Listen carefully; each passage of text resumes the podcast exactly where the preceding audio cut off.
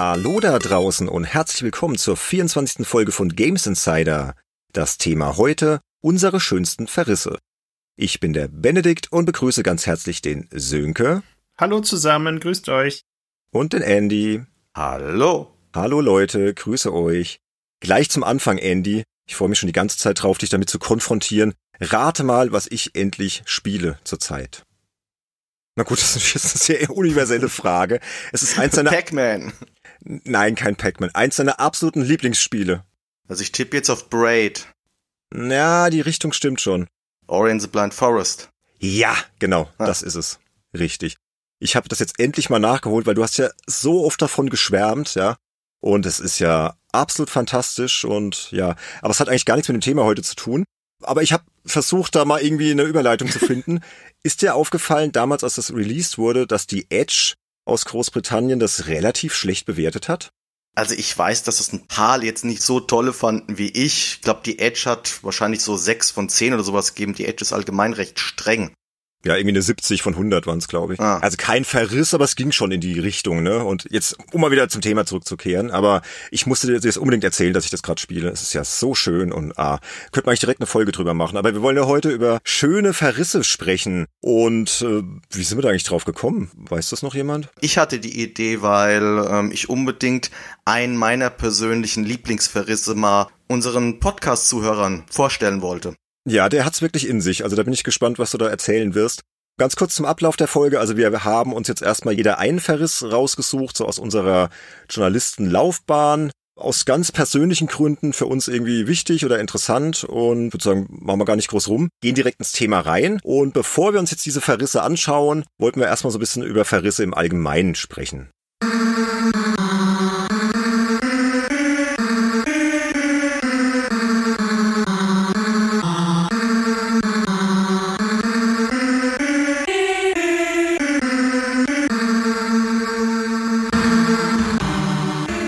Ja, Leute, was ist denn eigentlich ein Verriss? Das ist ja erstmal vielleicht ganz interessant zu wissen, was so der Duden dazu sagt.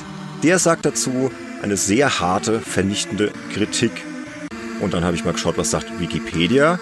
Die schreiben, ein Verriss ist eine destruktive Kritik bzw. Rezension, die nicht selten mit den Mitteln der Ironie oder Polemik formuliert wird und den Gegenstand einer Diskussion in den wesentlichen Teilen seiner Ausführung und Zielsetzung als gescheitert ansieht. Verrissen werden insbesondere im Feuilleton Werke der bildenden Kunst, der darstellenden Kunst, der Musik oder der Literatur. Darüber hinaus verreisen Kritiker anderer Ressorts bzw. Medien, zum Beispiel wissenschaftliche Arbeiten, Gerichtsurteile, die Leistung von Restaurants oder auch Persönlichkeiten wie Politiker, Manager, Trainer, Quizmaster oder Blogger. So, all das, was da am Schluss kam, interessiert uns jetzt nicht so sehr. Uns interessiert Verrisse im Spielejournalismus und wie sie uns auch so im Job begegnen. Und da würde ich gerne mal mit euch jetzt ein bisschen drüber philosophieren, bevor wir hier einsteigen in unsere Verrisse. Was habt ihr euch da so für Gedanken gemacht, Sönke? Ja, also Verriss ist natürlich manchmal eine ganz dankbare Sache, weil man eben mal so richtig ausholen kann, um dem Spiel so ziemlich alles an Müllbegriffen drüber zu kippen, was einem gerade so einfällt. Naja gut, wir wollen jetzt noch gar nicht so sehr aufs Beispiel eingehen, aber ich finde natürlich trotzdem bei einem Verriss wichtig, dass dem Leser auch nochmal klar gemacht wird, warum es denn verrissen wird. Natürlich kann man über Spiele sehr viel schimpfen. Man kann auch mehr schimpfen, als dann das Kritische zu begründen. Das finde ich ist wichtig, dass man da wirklich auch nochmal demjenigen erklärt, was ist denn nun wirklich so schlecht und wirklich präzise auch die Mechaniken erklärt, die da eben nicht so gut funktionieren oder was an der Story nicht funktioniert, wie auch immer. Das finde ich kommt bei manchen Verrissen ein bisschen zu kurz. Jetzt haben aber die Verrisse das Problem, dass sie natürlich vor allem in Print meistens Spiele betreffen, die eben die meisten sowieso nicht interessieren. Und deswegen werden diese Spiele natürlich in Print dann auch deutlich kleiner besprochen. Das heißt, du hast sehr viel weniger Platz, äh, diese ganzen Erklärungen vorzunehmen. Da muss man dann halt abwägen, okay, erkläre ich jetzt viel oder äh, hau ich lieber voll drauf, dass den Leuten ganz klar wird, dass es halt totaler Mist ist. Ich glaube, das ist äh, so die Schwierigkeit dort, aber insgesamt ist das natürlich was, was den meisten wahrscheinlich beim Schreiben sehr viel Spaß macht, weil man da einfach mal wirklich Begriffe rauskramen kann und Formulierungen rauskramen kann, die man sonst vielleicht äh, eher weniger benutzen würde oder sehr vorsichtig, weil man eben weiß, okay, das, das Spiel hat es halt auch echt verdient, dass man dem jetzt mal so richtig das abwatscht und den Entwickler vielleicht auch mal aufrüttelt und sagt, hey Leute, also so geht's halt gar nicht. Überlegt euch mal bitte, was ihr beim nächsten Mal daraus lernen könnt. Es geht meistens relativ leicht von der Hand, so ein Verriss, ne? Weil du musst ja gar nicht da groß so sehr da das faktisch in den Vordergrund stellen. Es geht ja wirklich darum, rüberzubringen, warum ist das Spiel eigentlich so scheiße, ne? Und das, also mir machen Verrisse zu schreiben sehr viel Spaß, aber ich muss auch sagen, ich habe gar nicht so viele geschrieben, weil als dann Andy mit dem Thema um die Ecke kam, habe ich mal so überlegt und geschaut und klar, da gab es schon einige Artikel, aber so viele waren es dann in der Summe gar nicht und das liegt ja eigentlich daran, weil gerade als Freelancer kommst du gar nicht so oft schlechte Spiele zum Testen, ja, du bekommst ja meistens eher so die aufwendigen, umfangreichen Spiele, die halt die Redaktion dann auslagern möchten, weil sie halt sagen, komm, das macht der Freie, da haben wir jetzt keine Zeit zu. Und die sind ja meistens dann gar nicht so schlecht. Also ich musste echt schon ein bisschen suchen, aber ich habe was ganz Tolles gefunden. Aber kommen wir ja gleich zu. Andy, hast du noch irgendwelche philosophischen Gedanken zum Thema Verrisse? Mm, ja, ich musste nur gerade ein bisschen lachen, weil du meintest, du hättest nicht so viele Verrisse geschrieben und gar nicht so viele Gelegenheiten gehabt. Ich hatte ziemlich viele Gelegenheiten in meiner Demo-News-Zeit, weil ich dort der Stammtester für Point-and-Click-Adventures war. Und da gab's viel Schrott. und nicht nur das, ich war auch am Schluss der Stammtester von allen Davilex-Spielen, falls das noch jemand kennt. Autobahnraser und Co. ja, oh Gott, ja. Und ich mochte es allgemein eben auch, allen Ernstes mal über schlechte Spiele zu schreiben, weil das hat mir wirklich gezeigt, dann kann ich gute Spiele besser wieder wertschätzen. Ein anderer Grund, warum ich gerne über schlechte Spiele schreiben wollte, so die Verrisse, die ich selbst kannte, die ich selbst gelesen hatte von anderen Kollegen, da habe ich immer die meiste Ehrlichkeit herausgelesen, weil ich ganz genau wusste, da steckt jetzt nicht irgendein PR-Manager dahinter, der ihm jetzt was vordiktiert oder der wurde jetzt nicht irgendwie gehypt, sondern der hat wirklich ganz ehrlich das geschrieben, was er über das Spiel dachte. Und einer meiner großen Vorbilder war wirklich Boris Schneider-Jone, der so Sachen wie Jonathan verrissen hat und was mir unglaublich viel Freude einfach gemacht hat, das zu lesen. Ja, klar, diese historischen Verrisse aus alten Spielmagazinen, die bleiben hängen. Ne? Ich fange ja immer wieder mit Rocks Drift an aus der Powerplay, das war Ausgabe 99. Also mit das schlecht bewerteste Spiel aller Zeiten im deutschen Spieljournalismus mit vier Prozent damals. Das bleibt einfach hängen, ja. Und das wurde halt auch so schön geschrieben damals von Michael Hengst und dann gab's noch diese Powergurke obendrauf und du hattest irgendwie das Gefühl, Mann, ist das Spiel scheiße, aber es macht einfach Spaß drüber zu lesen. Also irgendwie hat das trotzdem auch was Positives, so ein Verriss, ne? So, je nachdem, wie es halt geschrieben ist. Aber es gibt ja auch verschiedene Arten von Verrissen, glaube ich, ne? Wird man, glaube ich, an unseren drei Beispielen auch sehen, dass sie auch ein bisschen unterschiedlich sein können und so. Aber das ist auf jeden Fall auch sehr wichtig für mich, so Verrisse, die man halt früher gelesen hat. Ich weiß nicht, was gibt's da noch für Beispiele, Andy? Du kennst doch die ganzen alten Magazine und Tests noch in- und auswendig. Vielleicht fällt dir noch was ein. Mm, ja, von der Powerplay fällt mir jetzt spontan North The Inferno ein. Das war so ein Action-Titel von Magic Bytes, der allerdings recht umstritten war. Also die Joker fanden es gut und die Powerplay haben es halt wirklich in Grund und Boden geschrieben. Ja. Jonathan hatte ich gerade schon erwähnt, das ist ganz berühmt von der PC Player von Boris Schneider-Jone. Vielleicht noch eine ganz kurze Sache zu dem Rocks Drift, was du gerade erwähnt hast. Der Rocks Drift Bericht ist einerseits ein gutes Beispiel von wegen Verriss und etwas richtig schlecht und mies bewerten. Auf der anderen Seite ist es aber ein gutes Beispiel dafür, wo die Gefahr bei dem Verriss steckt, denn Rocks Drift wird nicht durchweg als schlechtes Spiel anerkannt. Die Amerikaner und Engländer mögen es zum Beispiel, die haben zum Teil 80er von 100 Punkten gegeben. Ja, genau. Also da ist die Powerplay vielleicht ein bisschen übers Ziel hinausgeschossen. Was ja übrigens auch die Gefahr bei so einem Verriss ist.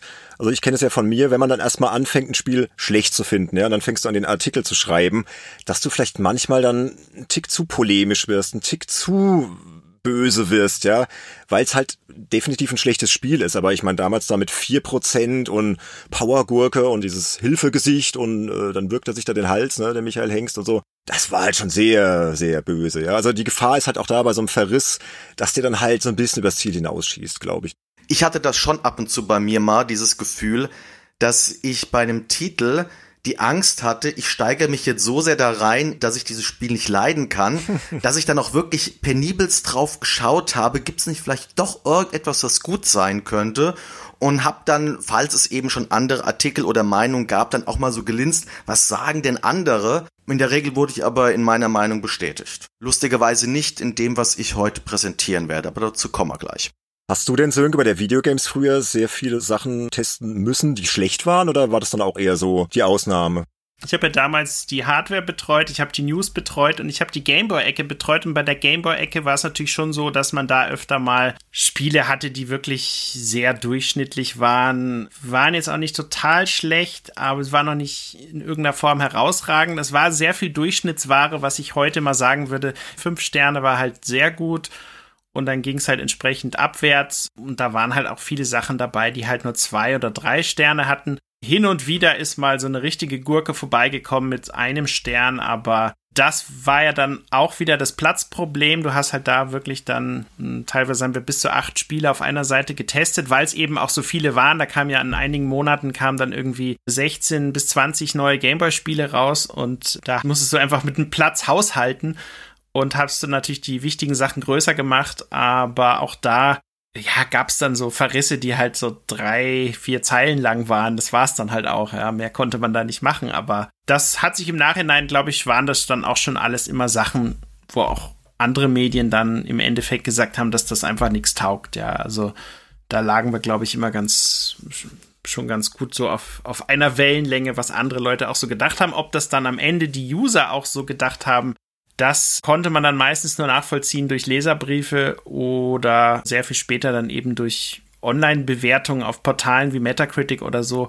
Aber die waren ja zu dem Zeitpunkt noch nicht so präsent. Ansonsten hatte ich diverse PlayStation-Sachen, da waren manchmal auch eher so Mittelmaß dabei, aber so richtige Totalgurken. Da hat man dann auch manchmal gesagt, sollen wir das jetzt wirklich ins Heft nehmen? Das Thema kennt A niemand, das interessiert niemand und wir haben fünf andere Themen, die eigentlich den Platz viel dringender bräuchten lassen wir vielleicht auch ganz weg. Ich kann mich jetzt tatsächlich an kein konkretes Beispiel erinnern. Ich weiß aber, dass es öfter mal dann Überlegungen gab, muss man jetzt das x-te Importspiel, was sowieso völlig überteuert ist, noch reinnehmen oder konzentrieren wir uns einfach auf die wichtigen Sachen, die die Leute wirklich importieren wollen, wo sie wirklich wissen wollen, sollen wir das uns holen oder nicht, ja.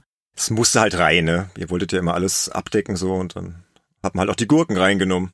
Genau, also was natürlich immer rein musste, waren eben die Sachen, die man hier vor Ort im PAL-Territorium kaufen kann. Das war natürlich oberste Priorität und natürlich die wichtigen Importsachen. Also in der Videogames hat man natürlich auch nicht jedes Importspiel getestet, logischerweise. Da gab es ja auch viele Sachen, die rein von der Sprachbarriere irgend so ein japanisches Puzzlespiel, was kein Mensch interessiert und was es vielleicht nur ein System gab und was einfach überhaupt kein Interesse hier hat. Sowas hat man natürlich dann weggelassen und dann eben andere Sachen reingenommen, die auch bei Importhändlern dann einfacher zu kriegen waren, weil sie sowieso viel davon bestellt mhm. haben, ja. Da fand dann natürlich auch schon mal so ein Filterprozess statt und ja klar, also ich würde mir zum Beispiel nicht zutrauen, ein Spiel, wo ich nicht mal die Sprache verstehen kann, dann auch zu verreißen, weil ich einfach das Gefühl habe, okay, vielleicht verpasse ich da total was, weil ich einfach kein Japanisch kann, ja. Das wäre dann dem Spiel gegenüber nicht fair, ja. Ja, das wäre ja einfach unfair. Genau, richtig. Aber was du gerade so beschreibst, das finde ich schon ein bisschen schade, weil ich kann mich an die Happy Computer Zeit erinnern und dort gab es ja eigentlich zwei verschiedene Heftformate. Es gab die monatliche Ausgabe, das war dann so ein Sonderteil und es gab diese Sonderhefte.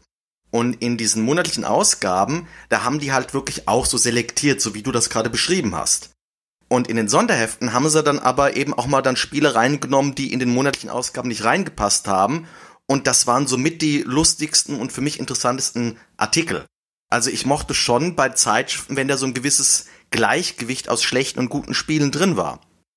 Ja, es hat halt einen gewissen Unterhaltungswert einfach, ne? Auch durch diese Buttons, die dann diese schlechten Spiele bekommen haben, hier Vorsicht, Schrott, ne? Gab es dann später bei der Powerplay oder die ASM hatte diesen Flop des Monats. Mhm. Und ich weiß noch den Kackhaufen bei der Fun Generation. Ich glaube, das war erst nach meiner Zeit. Ich glaube, hat der Simon drüber erzählt im Podcast, als er bei uns zu Gast war in der Making Max Folge, wurde dann irgendwann eingeführt, wo dann beim besonders schlechten Spiel so ein kleiner Kackhaufen so heimlich nebendran gesetzt wurde unter den Meinungskasten und so. Und das hat aber einfach Spaß gemacht. War es nicht bei der ASM irgendwie so eine Käsescheibe? Diese Scheibe ist kein Hit. Ich glaube, es war Flop des Monats, aber es gab so diverses. Also ich habe die jetzt auch nicht alle im Kopf mehr. Aber ich fand das irgendwie immer cool, wenn du dann auch nicht nur so eine Auszeichnung hattest hier, was weiß ich, GameStar Award für beste Atmosphäre, sondern du hattest dann halt auch mal so einen Kackhaufen, ja, weil das Spiel einfach scheiße war. Und ich fand das immer sehr erfrischend als Leser. Videogames hat ja auch diese Toilette gehabt, die man dann daneben gelayoutet hat, wo dann das Spiel wirklich so runtergespült wurde. Ja, das haben wir natürlich dann auch benutzt und man hat es ja dann auch an den Autorenfotos gesehen. Äh, wenn was ganz schlecht war, dann hat, ich glaube, was war denn das bei mir? Ich hatte, glaube ich, so eine orangene Mütze, die habe ich mir dann komplett über den Kopf ja, gezogen ja, ja, genau. und die Arme über den Kopf zusammengeschlagen und so, wenn es halt totaler Mist war. Oder ich glaube, der eine Kollege hat sich da so am Galgen so halb erhängt, so ungefähr, weil es so schlecht war. Das kam von Martin Gaksch, der hat das in der Powerplay und in der Happy Computer eingeführt gehabt. Ja, überhaupt diese Wertungsgesichter, die sind ja legendär. Ne? Dieses Na ja und dann Hilfe äh, und hier Hals zudrücken und so. Aber ganz ehrlich, das wird ja heute auch noch fortgesetzt, ne? Um mal so den Bogen ins Jetzt zu schlagen, wenn du auf YouTube schaust oder so. Wenn Leute sich da irgendwie Spiele oh, anschauen ja. und dann gibt's ja auch Verrisse in Videoform. Also Das ist einfach eine, ja, eine ganz normale Form. Angry Video Game Nerd. Ja, ja, genau, zum Beispiel. Also ich finde das irgendwie, das hat sich so fortgesetzt. Also es war nicht nur früher so, gibt's auch heute noch. Aber ja, ein guter Verriss ist natürlich auch so eine Sache. Was ist überhaupt ein guter Verriss? Bevor wir da jetzt zu sehr drüber philosophieren, lassen wir doch einfach mal einen anderen Journalisten zu Wort kommen, und zwar den Michael Furch. Ne, Sönk, vielleicht kannst du kurz erzählen, wer ist Michael?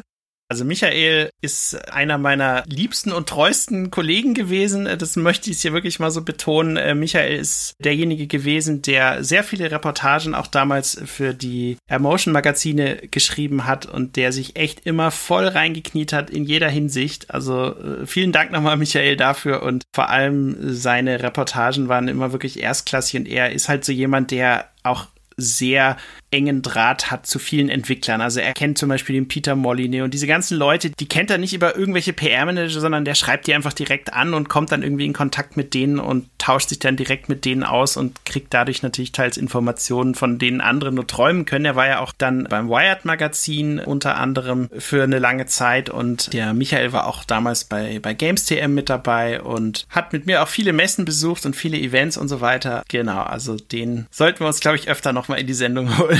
Haben wir vor, aber hat diesmal so kurzfristig leider nicht geklappt. Aber er hat gesagt, er hat Lust, einen O-Ton beizusteuern. Ganz kurz noch, was macht Michael heute? Der ist jetzt freier Journalist und Autor beim Tech- und Zukunftsmagazin 1E9. Und der hat auch einen eigenen Newsletter und ist auf Twitter recht aktiv. Wird mal alles verlinkt in den Show Notes. Und da könnt ihr euch über Michael noch ein bisschen informieren. Und er hat uns einen kurzen O-Ton aufgenommen, was denn ein guter Verriss eigentlich ist. Viel Spaß. Nun gut, was ist ein guter Verriss? Das ist erstmal eine echt gute Frage, denn ich habe lange keinen guten Verriss mehr gelesen, geschweige denn einen geschrieben. Aber ich glaube, ein guter Verriss hat viel mit einer guten Satire und gutem Kabarett gemein. Heißt, ein Verriss sollte Probleme eines Games aufgreifen, die real, aber für viele einfach nicht greifbar sind. Bei manchen richtig schlechten Games ist es so, dass sie so schlecht sind, dass sich kaum noch sagen lässt, was eigentlich alles so mies ist, was alles nicht mit ihnen stimmt. Ein guter Verriss hat da die Aufgabe, genau das herauszufinden, die Dinge herauszuarbeiten, die ein Game wirklich schlecht machen. Er muss analytisch sein, bissig und schonungslos. Der Autor eines Verrisses muss es schaffen, abstrakte Faktoren, sei es schlechtes Gunplay, unübersichtliche Menüs, irritierende Level zu identifizieren, Bugs und Grafikfehler zu benennen und für die Leser, Zuhörer oder auch Zuschauer spür- und greifbar zu machen. Und das gerne überdeutlich, Daher darf ein Verriss gerne aufgeregt, emotional und übertrieben sein. Er darf aufblasen, übertreiben, vergleichen und mit Metaphern um sich werfen. Er muss Situationen beschreiben, die den Schmerz, den Ärger, den ein schlechtes Game verursacht, zum Leser, Zuhörer oder Zuschauer durchprügeln. Denn ein Verriss ist immer auch eine Warnung. Aber der Autor darf dabei trotzdem nie den Boden der Realität verlassen.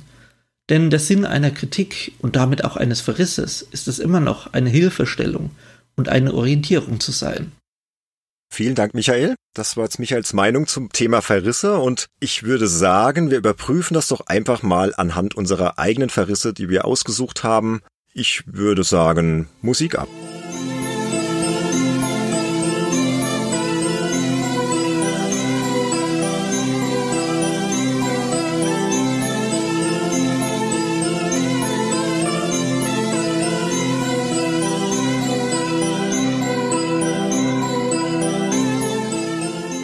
So Leute, jetzt freue ich mich besonders auf diesen Blog, unsere eigenen Verrisse.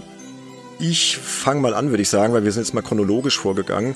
Ich bin ganz zurück in meine Journalistenvergangenheit gereist und habe mal geschaut, was ich da so geschrieben habe. Und da ist dann tatsächlich was relativ frühes rausgekommen. Und zwar ein Test zu einem Spiel namens Hugo 2. Das ist ein Geschicklichkeitsspiel, das wurde lustigerweise im April 2000 veröffentlicht. Also ich habe das bei diversen Seiten so als Quelle gefunden, aber ich habe es getestet für die Fun Generation Ausgabe 699. Ich habe keine Ahnung, warum es dann erst so spät veröffentlicht wurde. Vielleicht hat das auch irgendwas mit dem Verriss zu tun, ich weiß es nicht. Ist halt so, es war ein Spiel für die Playstation, wie gesagt, ein sehr simples Geschicklichkeitsspiel. Entwickler und Publisher sind ITE Media. Und ich werde diesen Test auch in die Shownotes stellen, genauso wie dann auch später Andys und Sönkes Artikel. Also da könnt ihr dann schön mitblättern und mitstöbern und könnt euch die anschauen, weil es gibt einige Artikel, die sind gar nicht mehr online. Wir haben die jetzt extra mal hier als PDF aufbereitet, damit ihr mal sehen könnt, was wir da so geschrieben haben. Und warum habe ich den Test ausgewählt? Ja, vor allem deshalb, weil es wirklich mein erster Verriss überhaupt war. Also ich war Redakteur geworden in Ausgabe 599 und war dann noch ganz frisch dabei. Und ich glaube, es war so mein sechster, siebter Artikel überhaupt. Und äh, ist halt einfach, ja, für mich persönlich sehr denkwürdig, dieser ganze Artikel. Im Detail kommen wir noch drauf, warum. Auch nicht nur im Positiven. Und der Witz war, ich hatte von diesem Hugo-Ding überhaupt keine Ahnung eigentlich. Andy, du hast ja vor der Show gemeint, du kanntest das ganz gut. Vielleicht kannst du mal kurz erzählen, was war denn dieses Hugo da in den 90ern überhaupt? Ja, also gut kennen ist jetzt relativ. Meine Mutter war recht begeistert davon. Das war mehr oder weniger eine Fernsehsendung, die im Kabelfernsehen lief und wo man dann eben als Zuschauer mit dem Telefon, mit einem Tastentelefon anrufen konnte, um dieses Spiel zu spielen. Und entsprechend simpel war das halt aufgebaut. Aber es hatte eben diese lustige Spielfigur, diesen Hugo. Und meine Mutter stand halt gerade auf solche Figürchen wie eben der Hugo. Er ist ein Kobold halt, ne, so mit dicker Nase und so. Mein Geschmack ist es überhaupt nicht. Ich finde Hugo absolut hässlich. Und das war eben halt eine beliebte Show, eine beliebte Fernsehsendung. Und natürlich werden daraus eben dann Spiele gemacht. Und du hast ja auch gesagt, mit Hugo 2 deutet ja schon an, dass es da auch mehrere Teile von gab. Und sogar in meiner Sammlung ist ein Teil gelandet, weil meine Mutter sich dann irgendwann Hugo Gold gekauft hat. Das war, glaube ich, dann so eine Mischung aus verschiedenen Teilen zusammengepackt auf einer CD. Ja, also da gab's diverse Spiele, kommen wir später auch noch zu. Also ich wusste das damals alles gar nicht, dass der so beliebt ist. Wie gesagt, ich war eigentlich der denkbar ungeeignete Kandidat, um dieses Spiel zu testen, weil ich halt von Hugo keine Ahnung hatte. Ich hatte vielleicht mal bei einem Freund irgendwie kurz gesehen, dass das, als das im Fernsehen lief, im Kabelfernsehen, man muss dazu sagen, wir hatten damals, meine Geschwister und ich, kein Kabelfernsehen, weil meine Eltern wollten das nicht. Also ich konnte das gar nicht schauen und deswegen hieß es dann halt damals bei der Fun Generation, hier der Chefredakteur Robert Bannert, zack, den Schreibtisch geknallt, du testest jetzt Hugo 2. Ja, so okay, mache ich halt. Und bevor wir jetzt weiter drüber sprechen, würde ich sagen, lese ich diesen Test einfach mal vor. Wie gesagt, ist verlinkt, das ist ein ganz kleiner Test, war nur ein Drittelseiter und deswegen kann man den auch mal in ganzer Länge vortragen. Der kleine und obendrein tollpatschige Fernsehgnom Hugo ist zurück. Die Story, in Anführungsstrichen, die böse Hexe Hexana, wie originell, entführt mit verzauberten Wolken Hugos Gespielin Hugoline. Der tapfere Held soll seine Angebetete wieder befreien und hat euch dazu ausgewählt, die spannende, in Klammern Fragezeichen, Mission zu bestehen. Wir warnen euch gleich, dieses Spiel beleidigt euer Auge mit Sparoptik und nervt mit katastrophaler Spielbarkeit. Im Arcade-Modus quält ihr euch mit simplen Geschicklichkeitsspielchen, nur fünf an der Zahl. Der Aktionsradius beschränkt sich auf das Ausweichen nach links bzw. rechts sowie dem Einsammeln diverser Extras. Ihr brettert mit Snowboard oder Schlitten durch hässliche Schneelandschaften und fragt euch nach der Existenzberechtigung des üblen Machwerks. Nach einigen Spielminuten fangt ihr vor Langeweile an zu gähnen und betätigt unmotiviert euer PlayStation Pad. Nicht einmal der Analog-Controller wird unterstützt. Wirklich dreist, so einen Titel auf den Markt zu bringen, vor allem weil das erste Hugo erst einige Monate alt ist. Der Vorgänger verkaufte sich unverschämt gut, wir hoffen, dass der unverdiente Erfolg bei Hugo 2 ausbleibt. Es greifen nur masochistisch veranlagte Konsolisten zu, doch auch denen wird's nach ein paar Minuten zu dumm, trotz protzigen Dolby Surround Logo auf der Verpackung. Falls ITE Media derzeit über ein Sequel nachdenkt, und das tun sie ganz bestimmt, dann sollten sie wenigstens die unpräzise Telefonsteuerung integrieren. Die 0 von 10 würde damit in greifbare Nähe rücken. Wer ein in Anführungsstrichen gutes, schlechtes Spiel sucht, bleibt besser bei Captain Commando. 1 von 10. Ja, das war mein Verriss zu Hugo 2. Keine Ahnung, eure spontanen Gedanken dazu? Mir fällt sofort auf, dass du dieses Dolby Surround Logo erwähnt hast. Das finde ich gerade total skurril irgendwie. Das kann ich dir erklären. Also, du musst bedenken, das war das Frühwerk eines jungen Nachwuchsredakteurs. Ich war damals 22, zweite Ausgabe, wurde gerade erst angestellt und da hat natürlich der Chefredakteur, der Robert Bannert, dann ordentlich redigiert. Und ich glaube, der war damals schon ein großer Soundfetischist und hatte auch schon ah. somit als einer der ersten damals da im Verlag eine fette Dolby Surround Anlage und Heimkino und so und DVD. Das ist ja damals gerade so Ende der 90er so aufgekommen ne? und dann später mit Matrix und so. Und ich glaube, dass er das reingeschrieben hat, weil ihm das anscheinend wichtig war. also so, so würde ich es jetzt erklären. Ja. Und der Vergleich mit dem Captain Commando, kannst du das nochmal irgendwie näher erläutern? Wieso du diesen Vergleich mit, wer ein gutes, schlechtes Spiel möchte, der sollte lieber das kaufen, gezogen hast? Also ich muss dir ganz ehrlich sagen, ich kann mich an Captain Commando nicht mehr wirklich erinnern. War wahrscheinlich damals einfach so, dass dann irgendwie der Kollege Döhler oder Kollege Johannes vorbeilief und sagten, oh, guck mal, sieht ja aus wie Captain Commando und schlecht und ich habe das dann irgendwie übernommen oder so weil ich habe Captain Commando nie gespielt. Ich kann es einordnen, ne, weil irgendwie von Capcom, ne, irgend so ein Action-Ding, so ein Sidescroller, ne. Aber ich weiß nicht, warum ich das erwähnt habe. Ich schätze, dass die Kollegen da wahrscheinlich irgendwas gesagt haben. Man weiß nicht, wie dieser Test zustande gekommen ist. Ja, und die letzte Frage, die ich jetzt noch hätte, ich meine, du hast ja gesagt, du kanntest Hugo nicht wirklich, weil ihr kein Kabelfernsehen hattet. Das heißt, war dir das wirklich gar nicht bewusst, dass es diese Sendung gab, weil die Sendung wurde ja jetzt mit gar keinem Wort erwähnt in dem Artikel. Doch, es war mir bewusst, aber ich kann dir auch gar nicht sagen, warum wir das nicht erwähnt haben. Vielleicht, weil der Platz so knapp war und man halt direkt das Spiel verreißen wollte oder so. Ich kann es dir ehrlich gesagt nicht sagen. Oder vielleicht war auch der Ansatz damals von Robert, dass er sagte, wir bleiben beim Spiel eher. Ob es gute Frage, weiß ich nicht. Ich hatte das auf jeden Fall bei einem Freund mal gesehen. Ich wusste halt, dass du halt da mit dem Kobold da mit dem Telefon da irgendwie den steuerst und so, aber keine Ahnung. Also mir sind auch noch einige Sachen aufgefallen, aber äh, vielleicht erstmal Sönke, ist dir noch irgendwas aufgefallen? Also ich kannte dieses Hugo auch vom Fernsehen und da hat's mich ehrlich gesagt schon abgeschreckt. Und insofern wäre für mich als jemand, der sich für Spiele interessiert, klar, dass ich das äh, in Videospielform nur erleben möchte, wenn ich jetzt plötzlich von allen möglichen Seiten überschwängliche Lobeshymnen höre. Aber das war ja bei dem Titel überhaupt nicht der Fall. Ich weiß aber auch, dass ich tatsächlich eins der Hugo-Spiele hier noch habe. Das war mal irgendwie eine Vollversion, die bei irgendeinem Magazin dabei lag.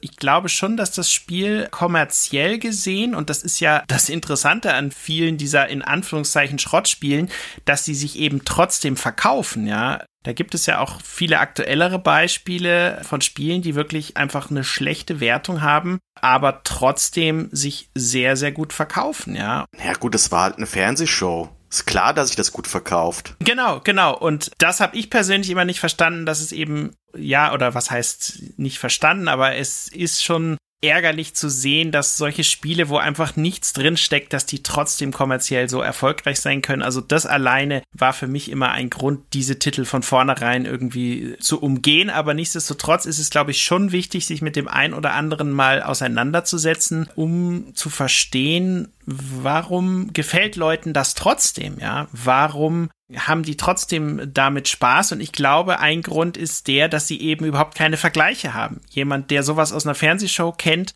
der spielt vielleicht auch einfach gar nicht so viel Videospiele und denkt sich, oh, das ist interessant, das will ich zu Hause auch mal spielen. Ich kaufe mir das jetzt mal und da funktioniert es dann vielleicht genauso, aber der hat halt nie ein Mario oder hat halt nie ein Sonic oder was auch immer äh, Vergleichbares gespielt und kann das dann entsprechend auch gar nicht gegenüberstellen. Da muss ich gleich wieder reinkrätschen, das war bei meiner Mutter nicht der Fall. Die kannte andere Spiele.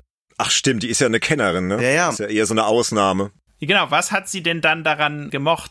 Also sie ist genau diese Zielgruppe, die diesen Comic-Stil von diesem Hugo total toll fand. Und das andere, was sie ja heute auch ab und zu mal spielt, sind wirklich irgendwelche Mario-Spiele. Sie liebt diese Mario und Luigi-Rollenspiele, liebt sie sehr gerne. Was sie dagegen nicht so mag, sind die Jump'n'Runs, weil ihr die meistens zu schwer und zu, ich sag mal, komplex sind für ein Jump'n'Run. Mhm. Das Hugo ist ja total simpel. Ja.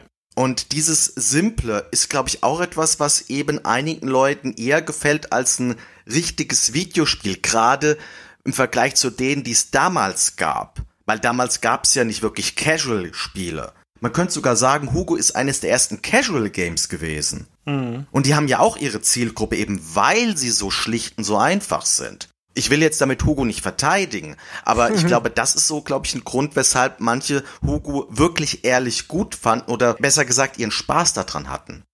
Ein Herz für Hugo sozusagen, ne? genau. Ja, nachvollziehbar. Also ich glaube, es gibt zum Beispiel auch den umgekehrten Weg. Ich erlebe es jetzt gerade mit diesem It Takes Two. Ist ja so ein klassisches Koop-Spiel, äh, Jump'n'Run äh, mit verschiedenen Puzzle-Elementen drin. Und wenn du das mit jemandem spielst, der nicht viel Videospiele spielt, dann kommt der an bestimmten Stellen relativ schnell ins Schwitzen und muss sich einfach erstmal an dieses Doppelsprung und dann noch nach vorne hechten und diese ganzen Mechaniken, die du brauchst, um da durchzukommen, das kann bei Leuten, die nicht viel spielen, halt auch sehr schnell für Frust sorgen, ja. Und äh, dann würden die vielleicht dieses Spiel dann, wenn man sie fragt, ja, wie findest du das? Wie würdest du es bewerten? Ja, sieht gut aus und so, ist auch interessant, aber macht nicht so viel Spaß, weil man da immer zu kaputt geht und nicht weiterkommt. So wäre dann vielleicht ein Feedback, ne? Obwohl das Spiel ja siehe Metacritic 89 Punkte kriegt, ja. Und da muss man, glaube ich, sehr stark differenzieren, was hat derjenige einfach für eine spielerische Erfahrung, mit welchen Titeln setzt er sich sonst so auseinander und dann kann halt eben so ein Hugo oder was auch immer dann vielleicht trotzdem für eine gewisse Zielgruppe sehr unterhaltsam mhm. sein, ja. Also insofern gute Begründung von deiner Seite. Aber jetzt nochmal zurück zu dem Verriss an sich, ja. Wie gesagt, man muss ja auch den Background immer einbeziehen. Es war 1999. Ich war ganz junger Redakteur. Ich war 22. Es gab in der Ausgabe natürlich auch noch ganz andere Spiele. Ich habe ich hab noch irgendwie das neue Need for Speed brennende Asphalt getestet und halt wesentlich coolere Sachen. Und dann kommt halt so ein Hugo, ja. Und was mir noch aufgefallen ist, Andy, ich habe zumindest geschrieben, der kleine und obendrein tollpatschige Fernsehgnom Hugo ist zurück. Also es wurde zumindest erwähnt, dass es halt dieser Fernsehtyp ist, aber es wurde jetzt nicht auf diese Show im Detail eingegangen. Ist mir eben noch aufgefallen. Ne? Und was mir noch aufgefallen ist, sind erstmal so formale Geschichten. Da sind Rechtschreibfehler drin. und zwar direkt im ersten Satz. Tollpatschig mit einem L. Schaut mal rein in den Artikel. Ja, zum Beispiel. Und am Ende dieser letzte Satz, wer ein gutes, schlechtes Spiel sucht, da steht nämlich nicht schlechtes, sondern da steht chelchtes. ist auch ein Rechtschreibfehler. Und irgendwo habe ich noch ein Leerzeichen zu wenig entdeckt. Also irgendwie so ein Typo-Fehler. Also das ist für eine Drittelseite eigentlich ziemlich katastrophal, was da an Fehlern drin ist. Aber ich schieb das jetzt einfach mal auf den gestressten Chefredakteur Bannert, der das damals irgendwie übersehen hat. Also bei dem Schelchtes habe ich das Gefühl, das war Absicht. Weil das ist ja so auffällig. Das ist ein guter Punkt. Das ist ein sehr guter Punkt, aber wenn ich oben tollpatschig mit einem L sehe, mh, hm, und wenn ich mich an diese Zeit zurückerinnere, wo wir uns echt tot geschuftet haben bei der Fun Generation, also es waren ja echt 15 Stunden Arbeitstage damals, gerade so, weil das Heft noch nach der Neukonzeption dann halt irgendwie, ja, extrem aufwendig zu produzieren war. Ich weiß es nicht, kann ich mich nicht mehr dran erinnern. Hm. Könnte aber theoretisch sein, ja. Ja, was sagt ihr so an sich zum Text so? Also ich muss sagen, dafür, dass es eins meiner Frühwerke ist, bin ich eigentlich, jetzt wenn man die Rechtschreibfehler und so die Typo-Geschichten ausklammert, relativ zufrieden. Also ich finde das ganz schmissig formuliert eigentlich. Du kommst ziemlich auf den Punkt, ja.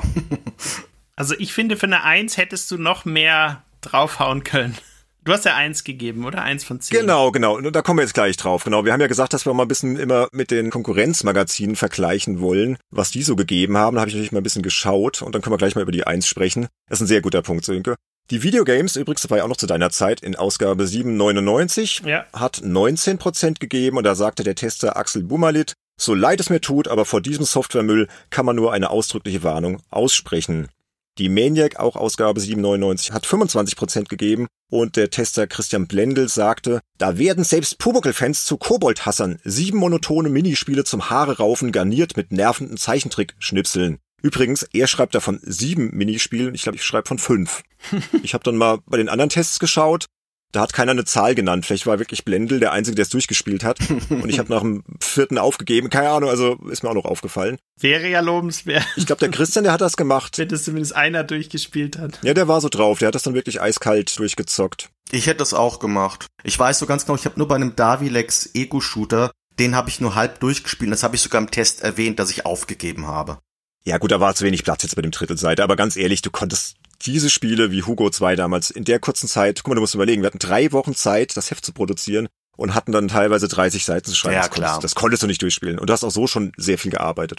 Na gut, Megafun 699 gibt 34 Prozent und der Ulf Schneider schrieb, mein Artikel wird leider nicht verhindern können, dass sich viele unwissende Hugo-Liebhaber den zweiten PlayStation-Ausflug zulegen werden. Und dann noch irgendwie Pünktchen, Pünktchen. Hugo 2 wurde meiner Meinung nach einfach nur hingeschludert. Noch die letzten Wertungen. Die Playzone hat dann schon immerhin 51% gegeben. Da hat der Tester Jens Quentin geschrieben, da gibt es irgendwie kein Zitat, weil der Text war so kurz, aber ich habe mal was rausgeschrieben, was er gesagt hat. Der Troll ist zurückgekehrt, um die Playstation mit öden Spielereien zu traktieren. Und die beste Wertung, die ich so mitfinden konnte, war von PlayStation das Fun-Magazin, Ausgabe 799. Da habe ich einen Satz aus dem Fließtext rausgesucht, und zwar den letzten, der trifft es nämlich ganz gut. Hugo 2, ein Spiel, das die Welt nicht braucht. Da ist noch interessant, dass dein ehemaliger Chefredakteur, ne, der Jan Binsmeier Sönke, ja, was hat der gegeben? Nee, der steht irgendwie mit dem Kürzel im Fließtext JB, aber im Meinungskasten steht Michael Schmidhäuser. Ist mir auch noch aufgefallen. Also war entweder ein Fehler oder, keine Ahnung, Jan hat den Fließtext geschrieben und Michael den Meinungskasten. Ich weiß es nicht, aber ich glaube, es ist auch ein Fehler. Also ziemlich viele Fehler. Und der Ulf Schneider hat auch einen schönen Rechtschreibfehler drin, der hat Unwissende mit großem U geschrieben. Ist mir alles aufgefallen. Also Ende der 90er hat man das alles noch nicht so eng gesehen anscheinend mit, mit den Kontrollen und äh, Lektorat, ich weiß es nicht. Naja, und ich komme halt dann mit der 1 von 10 raus und dann habe ich auch mal geschaut, ob das Spiel im Ausland getestet wurde. Das ist anscheinend wirklich nur in Europa erschienen, was ja kein Wunder ist, war ja auch eine deutsche Fernsehshow, glaube ich vor allem. Und da hat Console Plus aus Frankreich 3 von 10 gegeben. Ja, also ich habe wohl wirklich die schlechteste Wertung damals überhaupt gegeben. Und ich glaube, da ist mir genau das passiert, was wir vorhin schon angesprochen haben, dass ich mich da in so einen ja, in so einen Verrissrausch da reingeschrieben habe, weil ich halt das Spiel schon schlecht fand und ich war noch so neu, weißt du, und dann denkst du, bist, denkst du, ja, ist vielleicht irgendwie cool, mal eine Eins zu geben, so direkt das Schlechteste. Und ich glaube, da bin ich ein bisschen, ja, zu hart mit dem Spiel ins Gericht gegangen. Wahrscheinlich wäre eine 2 oder eine 3 auch noch okay gewesen, aber ich weiß es nicht. Also von der Wahrnehmung her glaube ich, dass die Leser da nicht mehr groß differenzieren. Okay, also wenn die eins oder zwei davor sehen, dann ist die Geschichte gelaufen, ja. Also. Ich glaube, ich fand mich damals ganz cool, so was, ah, ich bin jetzt neu bei der Fun Generation, geil, ich darf nur eins raushauen, so, haha, weißt du, nimm dies, Hugo. Ich weiß es nicht mehr. Aber irgendwie ist es so zustande gekommen und war für mich jetzt einmal eine sehr schöne nostalgische Erinnerung so an diese gute alte Zeit damals. Also ich hatte noch diverse andere Verrisse in petto, aber wer weiß, ob wir da nicht nur öfter drüber was machen, weil das macht einfach Spaß ne, mit diesen Verrissen. Aber das war für mich so persönlich so der erste Verriss und ich fand ihn gar nicht schlecht, so rückblickend geschrieben. Ja, und dann habe ich auch mal geschaut, wir hatten es ja schon davon, dass Hugo sehr erfolgreich war. Was glaubt ihr denn, wie viele Hugo-Spiele insgesamt veröffentlicht wurden? Schon einige. Also ich hätte jetzt irgendwas zwischen 10 und 20 getippt. Nee, ich habe es jetzt mal nachgezählt. Es waren 53 Spiele Oh. rund um Hugo, die zwischen 1994 und 2015 veröffentlicht wurden. Und das letzte Spiel war Ronaldo und Hugo Superstar Skater für iOS und Android, irgendein so ein Mobile-Teil. So ein Endless Runner, wo du abwechselnd Ronaldo und Hugo steuerst. Hallo? Also, Oh Gott. Die Zielgruppe würde ich aber jetzt schon gerne mal kennenlernen. ich habe mir da so ein YouTube-Video angeschaut, wo dann Ronaldo noch über das Spiel erzählt. Also total bizarr irgendwie. Keine Ahnung. Also so volles Marketingprodukt halt. Aber gut, war Hugo ja sowieso, glaube ich. Alles in allem. Genau, so, das war mein Ferris. Also hier steht, es war eine dänische Franchise.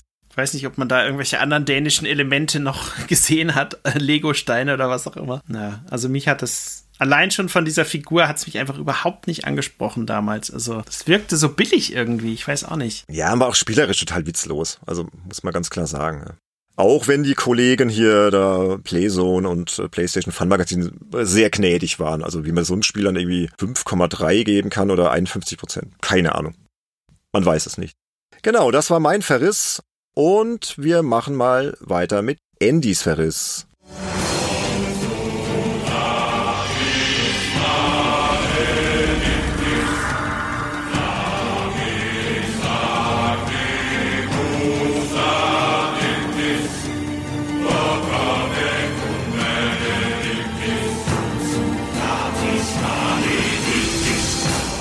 Andy, dein Spiel ist dran, beziehungsweise dein Artikel. Das war ein Test zu Belief and Betrayal, das Medaillon des Judas. Den hast du geschrieben für demonews.de und der wurde am 15.03.2007 veröffentlicht. Aber ich würde sagen, erzähl du doch mal alles, was man über das Spiel und über den Artikel wissen muss. Ja, Believe and Betrayal ist ein Point-and-Click-Adventure von Artematica Entertainment. Das war ein italienischer Entwickler, der nicht mehr existiert. Also ich weiß gar nicht mehr, ob er noch existiert. Der hat davor jedenfalls auch schon ein anderes Adventure geschrieben namens das Eulenbergische Experiment. Das erwähne ich nur deshalb, weil das in meinem Fazit vorkommen wird, was ich später vorlese. Und so von der Geschichte her war das eben so ein Trittbrettfahrer von Dan Browns Da Vinci Code. Das heißt, es ging um irgendwelche Bibel, Religions, Mystik, Geschichtchen. Ich kann jetzt auch hier mal so ein paar Zitate jetzt aus meinem Test mal vorlesen. Meinen ganzen Test soll ich besser nicht vortragen, weil der ist, glaube ich, drei Seiten lang. ist ja ein bisschen viel. Der ist ein bisschen länger als meiner und als der von Sönke. Aber ist auch verlinkt, liebe Hörer. Könnt ihr euch gerne anschauen. Weil gleich vorneweg, wie ich den geschrieben habe, das ist wirklich mein absoluter Lieblingsverriss mit weitem Abstand. Wie ich das Spiel durch hatte, habe ich regelrecht gebrannt, dieses Spiel in Grund und Boden zu schreiben, weil es wirklich auch eines meiner absoluten liebsten Hassspiele überhaupt ist. Das klingt gut. Ich fange auch schon recht früh im Einleitungsabsatz mit dem Zitat an, so einen bescheuerten Storyblödsinn, der an miese B-Movies der 80er Jahre erinnert, kriege ich nur ganz selten untergejubelt an. Und dann erzähle ich so ein bisschen was über den Anfang. Der Journalist Jonathan Danter steht kurz davor, eine Reise nach Miami anzutreten. Dort erwartet ihn ein Interviewgast. Doch vor seiner Abreise klingelt unerwartet sein Telefon und ein Chief Constable von Scotland Yard zwingt ihn in weniger als zehn Sätzen doch bitte lieber nach London, England zu fliegen, weil er angeblich in großer Gefahr stecke. Jonathan ist natürlich ein ganz netter Kerl, der diesem Anliegen nachgibt und netterweise von der bereits informierten New Yorker Polizei zum Flughafen eskortiert wird. Vor Ort kommt die schockierende Wahrheit ans Tageslicht. Sein Onkel Frank, der seit zehn Jahren tot sei, ist erst kürzlich ermordet worden. Er habe beim Vatikanischen Geheimdienst gearbeitet und damals sein Ableben nur vorgetäuscht, damit seine Familie in Sicherheit wäre und er in Ruhe arbeiten könne. Okay, jetzt springe ich mal ein bisschen weiter beim Testbericht und erzähle dann zu einem späteren Zeitpunkt, wo man dann eben als Jonathan Denter in der Tat nach England fliegt und in der Wohnung seines Onkels einquartiert wird, weil klar, dass man dort viel sicherer ist als irgendwo sonst. Jonathan wird von einem Gruppeninspektor beinahe getötet, so viel zum Thema kommen Sie besser nach England, hier sind Sie in Sicherheit. Doch Cat McCandle, weiblich und Frau zugleich, kann im letzten Moment das Schlimmste verhindern. Der Inspektor wird niedergeschlagen und natürlich nicht gefesselt, was ja auch Zeitverschwendung wäre. Achtung, Ironie. Weil man viel sinniger im gleichen Appartement nach doofen Hinweisen sucht, während der doch irgendwie gefährlich wirkende Mann jederzeit aufwachen könnte. Okay, also du hast das Spiel echt nicht gemocht, ne? Richtig. Und ich gehe dann jedenfalls in dem Test auf weitere Story-Details ein und reiß die auf eine ähnliche Art und Weise auseinander. Und mein Fazit ist dann folgendermaßen. Eigentlich passt der Titel. Ich habe geglaubt, dass das Spiel ein ganz nettes Adventure sein könnte und wurde verraten. Die Story verursacht abwechselnd Kopf- und Bauchschmerzen, letztere vor Lachen. Allein diese selten dämliche Idee, dass ein Amerikaner von einem unbekannten Chief Constable von Scotland Yard mit Hilfe eines simplen Telefongesprächs zu einer Reise nach England gelockt, äh, überredet und kurz darauf von den hiesigen Beamten zum Flughafen gebracht wird, dürfte zu den zehn schlechtesten Plotaufhängern gehören, denen ich je begegnet bin. Immerhin, die Rätsel sind logisch und nachvollziehbar, womit sich Belief and Betrayal eine etwas bessere Wertung als der Eulenbergsche Experimentblödsinn verdient. Aber schlechte Grafik, nerviger Sound und Steuerungsmacken sorgen dafür, dass der wirklich miesen Geschichte, welche noch nicht mal ein vernünftiges Ende spendiert bekam, voll ins Tribut gezollt wird. Bitte nicht kaufen, außer ihr müsst wirklich alles gezockt haben, was weit entfernt an Bibel-Mystik-Krams im Stil von Da Vinci Code erinnert. So. Ja, und die Wertung nicht vergessen, ne? Die Wertung ist eine sagenhafte 35 von 100 Punkten gewesen. Das Eulenbergsche Experiment, was ich erwähnt hatte, hat Pan 20 bekommen. Das hat auch scheiß Rätsel gehabt, deshalb war das noch schlechter. Aber trotzdem ist mir Belief in Betrayal eher in Erinnerung geblieben, weil die Story wirklich sowas von total kaputt war und vor allen Dingen, wie ich diesen Artikel abgegeben habe, damals von meinem Chefredakteur Sven Wernicke von Demonius, der hat mir wirklich innerhalb von, keine Ahnung, fünf Minuten eine Rückantwort geschickt mit dem Kommentar, bist du dir sicher? Und hat mir mehrere Artikel verlinkt von anderen Kollegen. Und die waren bedeutend positiver. Und dann habe ich dann nur so kurz gelesen, was finden die ja da jetzt toll? Haben die vielleicht irgendwie mehr Gewicht auf die Rätsel gelegt, die ja jetzt wirklich nicht so eine Katastrophe waren? Und dann habe ich aber gelesen, nee, die fanden die Story total geil und total spannend. Und dann habe ich Sven zurückgeschrieben, ja, ich bin mir sicher. Weil die Story ist wirklich totaler Bullshit gewesen. Und das mit das konstruierteste, was ich je erlebt habe. Ja, weil das ist mir direkt aufgefallen, weil du bist ja schon sehr in dem Test auf die Story eingegangen und verreißt die halt dermaßen in der Luft, ja. Und wenn man gleich mal schaut, was die Konkurrenz geschrieben hat, da ist das halt gar nicht so. Also das musste ich ja schon extrem gestört haben. Warum jetzt genau? Ja, was ich auch in meinem Test geschrieben habe, war der Vergleich zu Gold in Himbeere. Denn daran hat mich diese Geschichte erinnert. Es hat mich wirklich daran erinnert, an jemanden, der einen Plot schreibt und der jetzt sich auf dem Papier oder wenn du das jemandem so mal erzählst, vielleicht auch gar nicht mal so unspannend anhört, aber das war alles so unausgegoren, so schlecht durchdacht. Du hast da zum Beispiel diese Geschichte, dass sich da dieser Scotland Yard-Typ dort quasi nach England lockt, um zu sagen, hier sind Sie in Sicherheit, kommen Sie zu uns, Ihr Onkel wurde ermordet. Das geht ja noch weiter. Der sagt ja zum Beispiel, wir müssen unbedingt ein Schließfach öffnen von Ihrem Onkel. Und dazu brauchen wir sie ganz dringend, weil sie sind der einzige noch lebende Verwandte. Nur dieses Schließfach, das kommt gar nicht mehr später vor. Da wird noch gesagt, ja, die erwarten noch irgendjemanden vom CIA. Vorher können sie das Schließfach nicht öffnen, bevor der nicht auch da ist. Warum, wird auch nicht erklärt. Und der Typ vom CIA taucht da gar nicht auf. Oder Scotland Yard hat einen Laptop von dem Onkel gefunden und findet da nichts Interessantes und gibt deshalb Jonathan Denter den Laptop seines verstorbenen Onkels, der brutal ermordet wurde. Und ihr könnt euch denken, anderthalb Kapitel später trifft man irgend so einen Hackerfuzzi und der macht ein bisschen Tipperei und findet total wichtige Informationen auf diesem scheiß Laptop. Und das ganze Spiel ist so, das ganze Spiel ist übelst konstruiert, da wurde hinten und vorne nicht drüber nachgedacht, was passiert, wenn A geschehen ist, was die logische Konsequenz für B sein sollte, kein gar nichts. Und meine lieben Kollegen haben sich halt auf dieses Bibelzeug konzentriert. Und diese Bibelgeschichten, die quasi dort aufgedeckt werden, das soll ja wie gesagt so eine Da Vinci Code Geschichte sein. Die fand ich auch nicht besonders prickelnd, weil dort einfach mit irgendwelchen Fremdwörtern um sich geworfen wird. Und das hat mich letztendlich auch nicht interessiert, weil der Rest halt sowas von Hanebüchen war. Ja, aber es scheint die anderen nicht so gestört zu haben. Vielleicht kannst du mal kurz die Wertung und so die wichtigsten Zitate der Kollegen nennen, weil ich glaube, zur Einordnung ist es ganz wichtig, dass man mal so den Unterschied auch sieht. Wobei ja auch nicht alle jetzt irgendwie angetan waren, aber es gab einige krasse Ausreißer.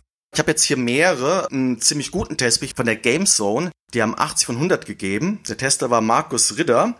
Der schreibt, wie ein Spiel bewerten, das von geringfügigen Mängeln einmal abgesehen eigentlich so ziemlich alles richtig macht, aber bereits nach weniger als sieben Stunden durchgespielt ist. Der Titel bietet im Grunde genommen all das, was ein Adventure-Fan von seinem Spiel erwartet. Eine spannende Story, ein nicht zu sperriges Rätseldesign, interessante Charaktere und eine erstklassige Synchronisation. Ja, der war eben von der Geschichte begeistert. Der hat eigentlich nur die Kürze des Spieles angeprangert, wobei sieben Stunden würde man heute, glaube ich, gar nicht mehr so wirklich als Kriterium, also als negatives Kriterium ansehen. Was ich noch interessant finde, ist sein Kommentar zur Synchronisation. Die Synchronisation war an sich jetzt nicht so eine super Katastrophe, nur die Dialoge waren so schlecht, dass du den Synchronsprechern angemerkt hast, die mussten irgendwie das Beste draus machen. Dann habe ich hier von 4 Players, die haben 70 von 100 gegeben. Das war der Jan Wöbeking. Der schreibt, und wie schlägt sich der interaktive Thriller im Vergleich zu seinen gedruckten Vorbildern? Recht gut, obwohl das Spiel lange nicht mit einem guten Buch mithalten kann. Also das mit den gedruckten Vorbildern, das ist jetzt auch wieder eine Referenz auf Da Vinci Code. Ja. Da fand ich es bei seinem Fazit allgemein so ein bisschen schwierig, überhaupt so einen Satz rauszulesen, der diese 70 von 100 überhaupt rechtfertigt, weil er eigentlich alles eher relativiert. Ich glaube, er fand es eher mittelmäßig. Und der einzige, der damals mir zur Seite stand, das war der Fabian Walden. Für Eurogamer.de hat er eine 4 von 10 gegeben. Und der hat geschrieben, das Problem bei Belief Betrayal ist nur, dass es weder eine halbwegs brauchbare Geschichte erzählt, noch ein einigermaßen gutes Adventure darstellt. Und ich es daher niemandem wirklich empfehlen kann. Ja, das klingt schon so ähnlich wie bei dir so ein bisschen, ja. Dem habe ich auch damals, glaube ich, eine Dankesmail wirklich geschrieben. Ich habe nämlich für meinen Artikel die einzige Hassmail bekommen, die ich jemals von einem Leser bekommen habe. Was hat er denn geschrieben, der Leser? Der hat mir geschrieben, mir Papi meine Videospielkonsole weggenommen hätte, dass ich keine Actionspielchen mehr spielen könnte, denn leider wäre die Geschichte gut und auch die Sprachausgabe wäre leider nicht schlecht und so in diesem abfälligen Stil. So nach dem Motto, der hat quasi geglaubt, dass ich dieses Spiel verrissen habe, weil ich nur Arcade-Spielchen oder halt Konsolenspielchen halt spielen würde. Wenn der wüsste, was du alles gespielt hast. Aber hallo. Und das war auch nicht so, dass es mein erster Adventure-Test war. Ich war eigentlich bei Demo News schon dafür bekannt, dass ich eigentlich so ziemlich jedes Point-and-Click-Adventure zu der damaligen Zeit getestet habe. Ich war da der Experte in dem Genre. Aber wie kommt er dann auf die Idee, dass du nur Actionspiele getestet hast? Weil der sich wahrscheinlich nicht weiter mit meinen anderen Artikeln beschäftigt hat. Der wird wohl nur diesen einen Artikel gelesen haben, wie auch immer er dazu gekommen ist. Das kann ich dir nicht sagen. Weil eine andere Idee habe ich nicht, wieso er das mutmaßt. Also wenn der gewusst hat, dass ich die ganzen anderen Adventures bei Demonus getestet habe, dann ergibt sein Kommentar einfach keinen Sinn. Ja, aber wahrscheinlich kein Stammleser, irgendein so Troll, ne, der sich zufällig auf die Seite verirrt hatte beim Surfen. Ich weiß auch noch, ich habe dann sogar mal nach seinem Namen so ein bisschen gegoogelt, ob der irgendwo sonst irgendwelche Kommentare bei irgendwelchen Adventure-Seiten hinterlegt hat oder vielleicht auch bei anderen Artikeln zu anderen Adventures, die schlecht bewertet wurden. Ich habe aber nur irgendwas gefunden über irgendein Forum, wo er was recht Neutrales zu irgendeinem Larry-Spiel geschrieben hatte. Also es war jetzt nicht irgendwie so ein bekannter Troll oder sowas. Es war keine Ahnung. Das war vielleicht ein PR-Manager hier von DTP. hat, sich, hat sich heimlich angemeldet bei Demo News. das war interessant. Die haben, soweit ich weiß, keinen großen Stress gemacht. Also wir hatten bei anderen Artikeln, gerade die ich so geschrieben habe, hatten wir mehr Trappel als jetzt bei Belief and Betrayal. Ja, das kann ja immer gut sein beim Verriss, ne? Ja. Gerade wenn du dann so ja aus der Reihe tanzt, wie du ja definitiv bist, jetzt mal abgesehen von Eurogamer.de, waren die meisten Wertungen ja echt gut, ne? Auch Gamestar habe ich noch gesehen 66 und Gameswelt 79, also die waren alle relativ angetan. Ich habe ja eine These, Andy. Du bist ja auch ein riesen Filmfan und dich hat ja die Story so sehr gestört. Kann das irgendwie damit zusammenhängen, dass du einfach schon so viele Filme geschaut hast in deinem Leben, dass du dann halt relativ schnell entlarvst, ja, wenn so eine Story einfach ja überhaupt nicht stringent ist und irgendwie nichts zusammenpasst und keine Ahnung. Also ich denke mal, es war eine Mischung aus dem, was du gerade gesagt hast, dass ich in der Tat von der Filmerfahrung her Sachen kannte und deshalb auch bei Spielen von der Geschichte, glaube ich, ein bisschen mehr erwartet habe. Und das, was ich am Anfang bei der Einleitung meinte, dass ich eben getriggert wurde durch diesen wirklich total bescheuerten Plotaufhänger, der mir sofort aufgefallen ist. Und daraufhin sind mir lauter Sachen aufgefallen. Vielleicht hätte ich das alles nicht so krass, so streng beurteilt, wenn ich nicht gleich schon so mit Müll zugeworfen worden wäre. Ich habe ja auch mal im Artikel erwähne ich ja auch, dass ich diesem Spiel eine goldene Himbeere wünsche. Also insofern auch wieder der Vergleich zu den Filmen, weil die goldene Himbeere ist ja quasi der Anti-Oscar für Filme. Ja, siehst du, ich glaube, das hat was damit zu tun. Also das ist mir direkt aufgefallen. Und das war auch jedenfalls der Grund, weshalb ich es hier jetzt auch für diesen Podcast unbedingt erwähnen wollte. Ich stehe zu dieser Meinung 1000 Prozent. Und ich habe sogar jetzt kurz bevor wir angefangen haben, das Spiel nochmal installiert und wollte mir nur dieses Intro, diesen Anfang nochmal anschauen. Ich habe mich totgelacht. Es ist noch viel schlechter als in meiner Erinnerung. Und ich habe das aufgezeichnet und ich werde das dann jetzt hier hochladen und dann können wir das in den Show Notes verlinken. Da kann sich jeder seine eigene Meinung gerade bei diesem Anfang machen, wo ein Journalist der eigentlich nach Miami soll, um jemanden zu interviewen, von irgendeinem Typen angerufen wird und nach England gelockt wird und weil er in großer Gefahr steckt und dann in der Wohnung seines Onkels verfrachtet wird, der umgebracht wurde, weil er dort so viel sicherer sei. Es ist einfach haarsträubend schlecht. Meiner Meinung nach. Ja, klingt ziemlich obskur alles. Aber mal was Positives, der Steuerung hast du übrigens Durchschnitt gegeben und 59 Prozent. Es gab nämlich noch Einzelwertungen, ne? Und immerhin hat die Steuerung bestanden, einigermaßen. Ja, da habe ich immer drauf Wert gelegt. Ich habe auch zum Teil bei Verrissen, ich habe mal irgendeinem Action-Rennspiel weiß mal, wie das hieß, Pan 10% oder sowas gegeben, aber dem Sound eine 70, weil die Musik wirklich gut war. Das ist dem Sven damals auch sofort aufgefallen, dass ich dort irgendwie nicht das alles gleich bewertet habe, weil ich fand das immer idiotisch, wenn ich sowas gesehen habe. Ja, spannend auf jeden Fall. Und du hast auch jemand ins Ausland geschaut, eine GameSpot war auch nicht so begeistert. Ja, richtig. Also abseits von Deutschland ist dieses Spiel eigentlich so schlecht weggekommen, wie ich es halt auch bezeichne. GameSpot hat eine 4,5 von 10 gegeben und die haben geschrieben, der Brett Todd war der Tester, The only really noteworthy feature of Belief in Betrayal is its occasionally controversial storyline. But even the revelations that it holds about the very foundations of the church aren't going to wow anyone these days. Also der hat zumindest diesen 0815 Aspekt dieser Geschichte enttarnt. Dass es einfach nur eine billige Kopie, ein billiger Trittbrettfahrer von Da Vinci Code ist. Und wir wissen ja eigentlich auch, dass der Da Vinci Code, der gilt ja jetzt auch nicht gerade als literarische Größe, mal vorsichtig formuliert. Ja, der Film war auch Schrott, fand ich ehrlich gesagt, der Film, den fand ich durchschnittlich, den fand ich so sechs von zehn. Also es ist nicht so, dass ich jetzt solche Sachen grundsätzlich scheiße finde oder sowas. Oh, der war tot langweilig. Der, der wurde so gehypt damals. Ich kann dir nur sagen, die Story in Believe in Betrayal ist definitiv schlechter. Ja gut, dann Finger weg. Also, nee. Du hast mich hier eh schon komplett überzeugt, dass das dermaßener Crap ist. Also ich bin sogar wirklich im Überlegen, weil mir das mit dem Intro anschauen hat mir so viel Spaß gemacht. Ich bin mir überlegen, ob ich wirklich ein Let's Play von diesem Spiel mache. Einfach mal weil ich glaube, die Menschheit muss davon mehr erfahren. Ja, mach doch mal. Wäre bestimmt lustig. ja, noch irgendwas, was ihr zu diesem Verriss beisteuern möchtet, was euch dazu noch einfällt? Ich finde es immer so seltsam, wenn wirklich es bei einigen Testern so krasse Diskrepanzen gibt, dass dann wirklich einige sagen, acht kann man schon geben. Ich meine, 80 Punkte von 100, das ist, das ist eine Menge, ja, im Vergleich zu dem, was du gewertet hast. Ich glaube, die Wahrheit am Ende liegt irgendwo dazwischen und hat natürlich auch viel mit der Wahrnehmung der Leute zu bestimmten Themen zu tun. Da würde mich sehr interessieren, ob es da noch mehr Nutzerwertung irgendwie dazu gibt, äh, wo man nochmal lesen kann, was jetzt wirklich so Käufer des Spiels letztendlich gesagt haben. Du hast ja einen schon erwähnt, der dir dann diese Mail geschrieben hat. Also ich weiß, dass Adventure-Spieler waren damals vorsichtig ausgedrückt nicht besonders anspruchsvoll weil es halt so wenig Adventures gab. Man war halt froh, dass man überhaupt wieder was zu rätseln hatte. Und das äh, schließe ich auch mich mit ein. Ich habe auch damals Adventure-Spiele gut bewertet, wo ich im Nachhinein denke, naja, okay, die Story ist eigentlich auch nicht gerade wirklich der Brüller gewesen oder die Rätsel waren eigentlich auch da und da geklaut.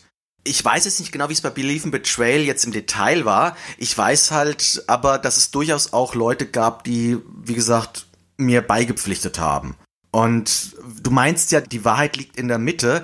Ich sag bei so etwas, mh, mm, nicht unbedingt in der Mitte, aber dieses Spiel hat halt echt eine Bandbreite. Man kann halt wirklich aus diesem Spiel anscheinend was Gutes rausziehen. Weil ich will meinen Kollegen jetzt nicht irgendwie nachsagen, dass die inkompetent oder sowas sind. Die werden wirklich schon Spaß an dem Titel gehabt haben. Und dann kann man aber eben halt auch richtig Wut bekommen, so wie das bei mir der Fall war. Weil halt eben den Leuten unterschiedliche Dinge auffallen. Also du warst schon sehr streng. Ich habe gerade mal geschaut, bei Amazon gab es immerhin 57 Prozent mit 5-Sterne-Bewertungen. Und es hat einen Durchschnitt von 3,9 von 5 bei 23 Bewertungen. Das ist aber eigentlich nicht besonders viel, wenn man mal Amazon-Bewertungen mal genauer analysiert.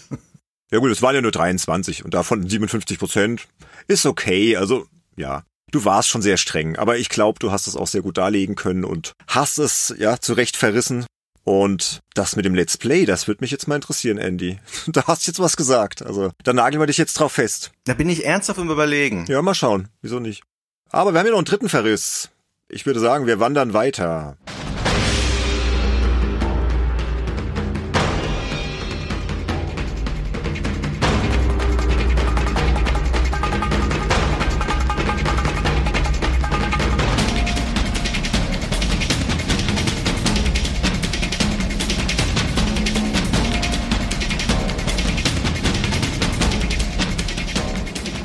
Sönke, du hast getestet Fighter Within für die 360 Live in Ausgabe 1 2014, also noch ein relativ junges Spiel. Und ja, ich habe es ja im Episodentext schon als Kinect-Katastrophe beschrieben. Ich glaube, das trifft es ganz das gut. Ne? Aber voll, ja. erzähl doch mal kurz, was ist das für ein Spiel und dann erzähl doch mal von deinem Verriss. Ich glaube, was wichtig ist, vorher zu sagen, ich selber habe Kinect sehr gemocht. Es gibt viel Schrott dafür, aber es gab auch einige Spiele oder gibt auch einige Spiele, die wirklich richtig viel Spaß machen können. Ich möchte da als Beispiel gerne das mitgelieferte Kinect Adventures nennen von den Microsoft Game Studios. Das hat zwar auch nicht sonderlich brilliert bei den Wertungen, das hat einen Metacritic-Schnitt von 61, aber ich habe dieses Spiel tatsächlich mal auf eine Party von meinem Bruder mitgenommen und habe dort die Konsole aufgebaut, ich habe den Sensor aufgebaut, ich habe alles vorbereitet, alles so eingerichtet, dass es optimal funktioniert. Und kein Witz, die Leute haben acht oder neun Stunden am Stück immer abwechselnd in Gruppen Kinect Adventures gespielt und alle haben eine mega Gaudi gehabt. Ja. Es war wirklich grandios. Alle haben dieses Spiel geliebt, ich auch. Man merkt dann ja auch, wo die Probleme liegen, ja, was nicht so gut funktioniert, aber insgesamt hat das Spiel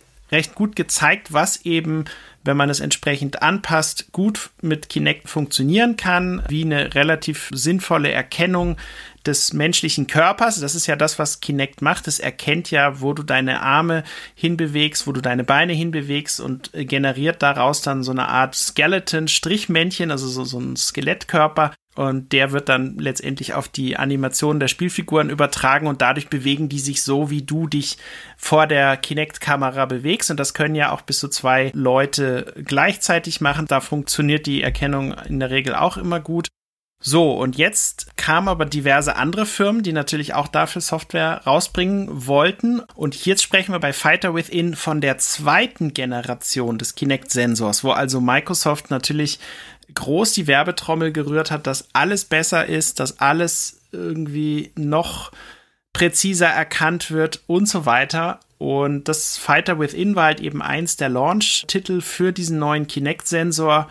Und es war halt echt eine, wirklich eine üble, du hast es sehr schön gesagt, Kinect-Katastrophe. Also, wenn du dieses Spiel gespielt hast, hast du wirklich komplett den Glauben an diesen neuen Sensor verloren. Ja, also du hast ja echt gedacht, und dann auch noch von einem Publisher wie Ubisoft, die ja eigentlich relativ früh, so denkt man, Zugriff auf Entwicklerkits und alles erhalten sollen, aber auch von denen kommt dann so ein Spiel raus und wir werden es ja später noch hören. Das habe ja nicht nur ich verrissen, sondern auch sehr, sehr viele andere Medien. Also es gibt da ganz, also überhaupt niemanden, der das irgendwie gut fand.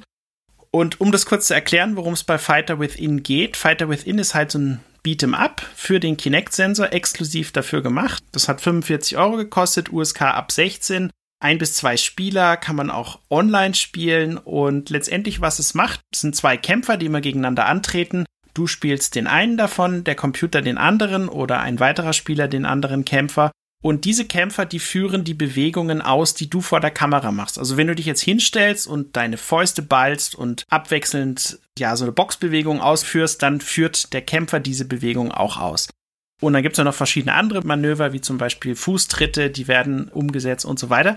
Diese Grundmechaniken, die funktionieren in diesem Spiel noch, aber alles andere, und das fängt schon bei der Menüsteuerung an, ist einfach kompletter Murks. Also es ist wirklich so, du machst das Spiel an, du startest es und du kannst im Menü nicht einmal die verschiedenen Spielmodi auswählen, weil die Menüsteuerung so verkorkst ist. Ich habe keine Ahnung, wer sich das ausgedacht hat, aber wenn man sich mal die Tests durchliest, und auch Videos auf YouTube anschaut, die Leute sind nicht in der Lage im Menü, mit einer gewissen Übung geht's dann, aber ansonsten sind die fast nicht in der Lage im Menü mit dieser Handsteuerung. Man hat dann meistens, muss dann seine Hand nach vorne strecken, nach links und rechts bewegen, dann übernimmt der Sensor die Handbewegung und das funktioniert einfach nicht, ja. Und da fängst du schon an zu denken, okay, also wenn nicht mal die Menüsteuerung dieses Spiels funktioniert, was wird dann mit dem Rest? Ich lese es jetzt hier mal vor. Und zwar beginnt es mit einer Zwischenüberschrift Dampfhammer ins Leere. Ich glaube, das fasst es schon ganz gut zusammen. Und dann geht's los. Schon als Kinect für Xbox 360 vorgestellt wurde, hat Ubisoft zeitnah versucht, Käufer mit einem Fighting Game zu ködern. Das Resultat hört auf den Namen Fighters Uncaged und war wie ein Schlag mit der nackten Faust gegen eine Betonwand. Äußerst schmerzhaft und nicht wiederholenswert. Also da spreche ich jetzt, wie gesagt, von dem Vorgänger Fighting Game, für die 360, was Ubisoft schon rausgebracht hat, was auch schon ziemlicher Mist war. Und dann geht's weiter. Spiel und Sensor waren einfach nicht in der Lage, Schlagabfolgen durchgehend, ohne Verzögerung und präzise umzusetzen. Zur Markteinführung der Xbox One starten die Franzosen nun einen weiteren Anlauf mit Fighter Within und kassieren auch hier eine üble Imageplatzwunde, die so schnell nicht verheilen wird. Ja, und dann geht's los mit dem, was ich gesagt habe. Das beginnt schon bei der miserablen Menüführung, statt wie von Kinect-Spielern gewohnt, die Auswahlhand einige Sekunden über der gewünschten Option schweben zu lassen, um sie so zu aktivieren, muss man die Hand zunächst auf das gewünschte Feld richten und eine Art Drückbewegung ausführen. Erste Geduldsprobe vorprogrammiert. Also da ist es wirklich so, es gab Leute, die gesagt haben, sie haben zehn Minuten gebraucht, um im Menü wirklich von einem Punkt zum anderen zu kommen. Mir ist es ganz genauso gegangen. Und dann geht's weiter. Einmal die Kampagne gestartet, folgt eine lustlose Aneinanderreihung von zuweilen haarsträubend schlecht gemachten Dialogen, in denen dir zunächst Waisenkind und Taekwondo-Ass Matt Guilford weismachen will, wie versessen er doch darauf ist, an einem ach so geheimen Turnier teilzunehmen. Rechtschreibfehler einem ach so geheimen Turnier direkt entdeckt. Genau, ein Rechtschreibfehler ist tatsächlich drin. Das ist nämlich genau an der Stelle. Da fehlt dann das E. Herrlich. Also in jedem Text, den wir heute irgendwie haben. Gut, bei Andy habe ich jetzt nicht geschaut, aber gut. Bei mir sowieso, nee. Sven hat nicht viel redigiert. Also da muss man dazu sagen, wir hatten tatsächlich ein Lektorat. Warum das jetzt ausgerechnet nicht korrigiert wurde, weiß ich nicht. Es kann aber auch wirklich sein, dass wir gesagt haben, bei dem Game irgendwie spielt es dann eh keine Rolle mehr. Ich weiß es wirklich nicht, aber ja, es ist dieser Fehler drin. Ja, egal, wollte ich jetzt gar nicht unterbrechen, aber ist mir gerade aufgefallen. Ich dachte, das muss man jetzt mal sagen. genau, und dann geht's weiter. Der lahme Plot würde kaum stören, würde das Gameplay dahinter richtig einschlagen. Tut es aber nicht. Zugegeben, die ersten Runden über kann man den Traineranweisungen noch problemlos folgen. Spätestens, wenn es aber darum geht, Spezialattacken der in Hotpants antanzenden russischen Polizistin Sabrina auszuweichen, merkst du, wie schnell die Erkennung bei hektischen Bewegungen durcheinander kommt. Blocks, die mit Schlägen verwechselt werden, Special Moves, die nur sporadisch zünden All das zerrt mächtig am Glauben an Kinect 2.0. Schlimmer noch, von einer Übertragung der ausgeführten Bewegungen in Echtzeit kann nicht die Rede sein. Sorry, Ubisoft. Das hier fühlt sich an wie ein Tritt in die Magengrube. Und dann ist eigentlich der Platz auch schon vorbei. Ich glaube, ich hätte noch seitenweise weiterschreiben können, was dort alles nicht funktioniert. Am Ende heißt halt wirklich das Fazit dann zähe Kinect-Klopperei, die sich spielerisch eine schallende Ohrfeige nach der anderen einfängt. Wertung 3.1 von 10. Ah, du bleibst sprachlich immer so schön, ne? Hier beim Kampfspiel. Tritt in die Magengrube, schallende Ohrfeige. Ah, das gefällt mir. Genau, also das war tatsächlich so ein bisschen die Idee, wenn man schon kein gutes Spiel hat, sollte man zumindest irgendwie so ein paar Dampfhammer-Formulierungen. Äh, oben steht dann noch in diesem Plus-Minus-Kasten taumelnd oder triumphierend. Tatsächlich gibt's auch zwei Positivpunkte, nämlich, dass man einige Helden in dem Spiel mögen kann und dass die Locations ganz okay gemacht sind. Aber alles andere ist wirklich kompletter Mist. Und wenn man jetzt auch mal sich die Bewertung anderer Medien anschaut, was dort geschrieben wird. Und ich muss sagen, ja, das sind schon einige Formulierungen, wo man einfach weiß, das sollte ich nicht kaufen. Es gibt aber, und da möchte ich gerne wieder auf die Kollegen von Eurogamer kommen, da gibt's wirklich noch eine Formulierung, die das wirklich, ich weiß nicht, wie man es nennen soll, also besser hätte man es gar nicht sagen können. Und zwar schreibt der, Ich lese sogar mal das komplette vor. Das ist nämlich von dem Björn Balk. Das ist ein Artikel, ist, glaube ich, sogar ziemlich genau am Release-Tag rausgekommen und der schreibt, wie darf so ein Dreck heutzutage noch programmiert werden und als fertig deklariertes Produkt auf den Markt geschmissen werden? Fast 60 Euro verlangt man dafür und eigentlich schuldet Ubisoft jedem Käufer Schmerzensgeld als Ausgleich für die seelischen Schäden. Bis auf unbeabsichtigt komische Momente gibt es nichts in diesem Spiel, was irgendwie Spaß erzeugt. Nur Frust, Langeweile und müde Arme. Lasst Fighter Within bloß im Regal liegen und schlag es jedem aus der Hand, der es nur leicht berührt. Schützt die Unwissenden vor diesem interaktiven Höllentrip. Nicht einmal der größte Trash-Fan sollte dafür Geld ausgeben. Und jetzt kommt's. Manchmal wünsche ich mir, wir könnten für Spiele dieser Gattung eine negative Wertung einführen. Fighter Within hätte sie verdient. Eins von zehn. Saftig. Das ist ein krasser Verriss. Halleluja. Ja. Genau, also ich finde wirklich, der Björn hat es echt auf den Punkt gebracht. Jetzt muss man da noch dazu sagen, der Björn hatte für seinen Meinungskasten so viel Platz wie ich ungefähr für ein Viertelseiter. Bei mir ist es jetzt letztendlich ein Halbseiter geworden. Er hat davor natürlich noch im Text viele Sachen analysiert und nochmal erklärt, worum es geht. Aber ich finde, sein Fazit bringt es sehr, sehr gut auf den Punkt und vor allem das mit der negativen Wertung, das hätte man, glaube ich, besser gar nicht formulieren können. Jetzt ist es aber auch so, dass es tatsächlich auch einige Leute gibt, die das gar nicht mal so schlecht finden. Die Gamezone-Kollegen zum Beispiel, der Alexander Winkel hat es damals geschrieben, der hat eine 5 von 10 gegeben. Der schreibt dann am Ende, gebt uns Fighter Within mit passender Controllersteuerung plus einer umfangreichen Move-Liste und schon würde der Titel deutlich länger unterhalten. Das kann man sicherlich so sagen. Muss man aber nicht. also, das ist gegenüber Ubisoft auch sehr wohlwollend, irgendwie zu versuchen, da noch irgendwie, wer, was wäre, wenn und so weiter. Aber es geht ja um das, was man bekommt und das ist wirklich ziemlicher Mist und das schreibt er letztendlich dann ja oben auch und zwar schreibt er, tiefer kann man ehrlich gesagt kaum fallen, denn Fighter Within sieht zwar optisch ansprechend und insgesamt äußerst vielversprechend aus, dank Kinect bleibt aber nur ein kurzweiliger Spaß, der seinen Vollpreis nicht wert ist. Also auch da, spätestens wenn du das liest, weißt du eigentlich Finger weg davon.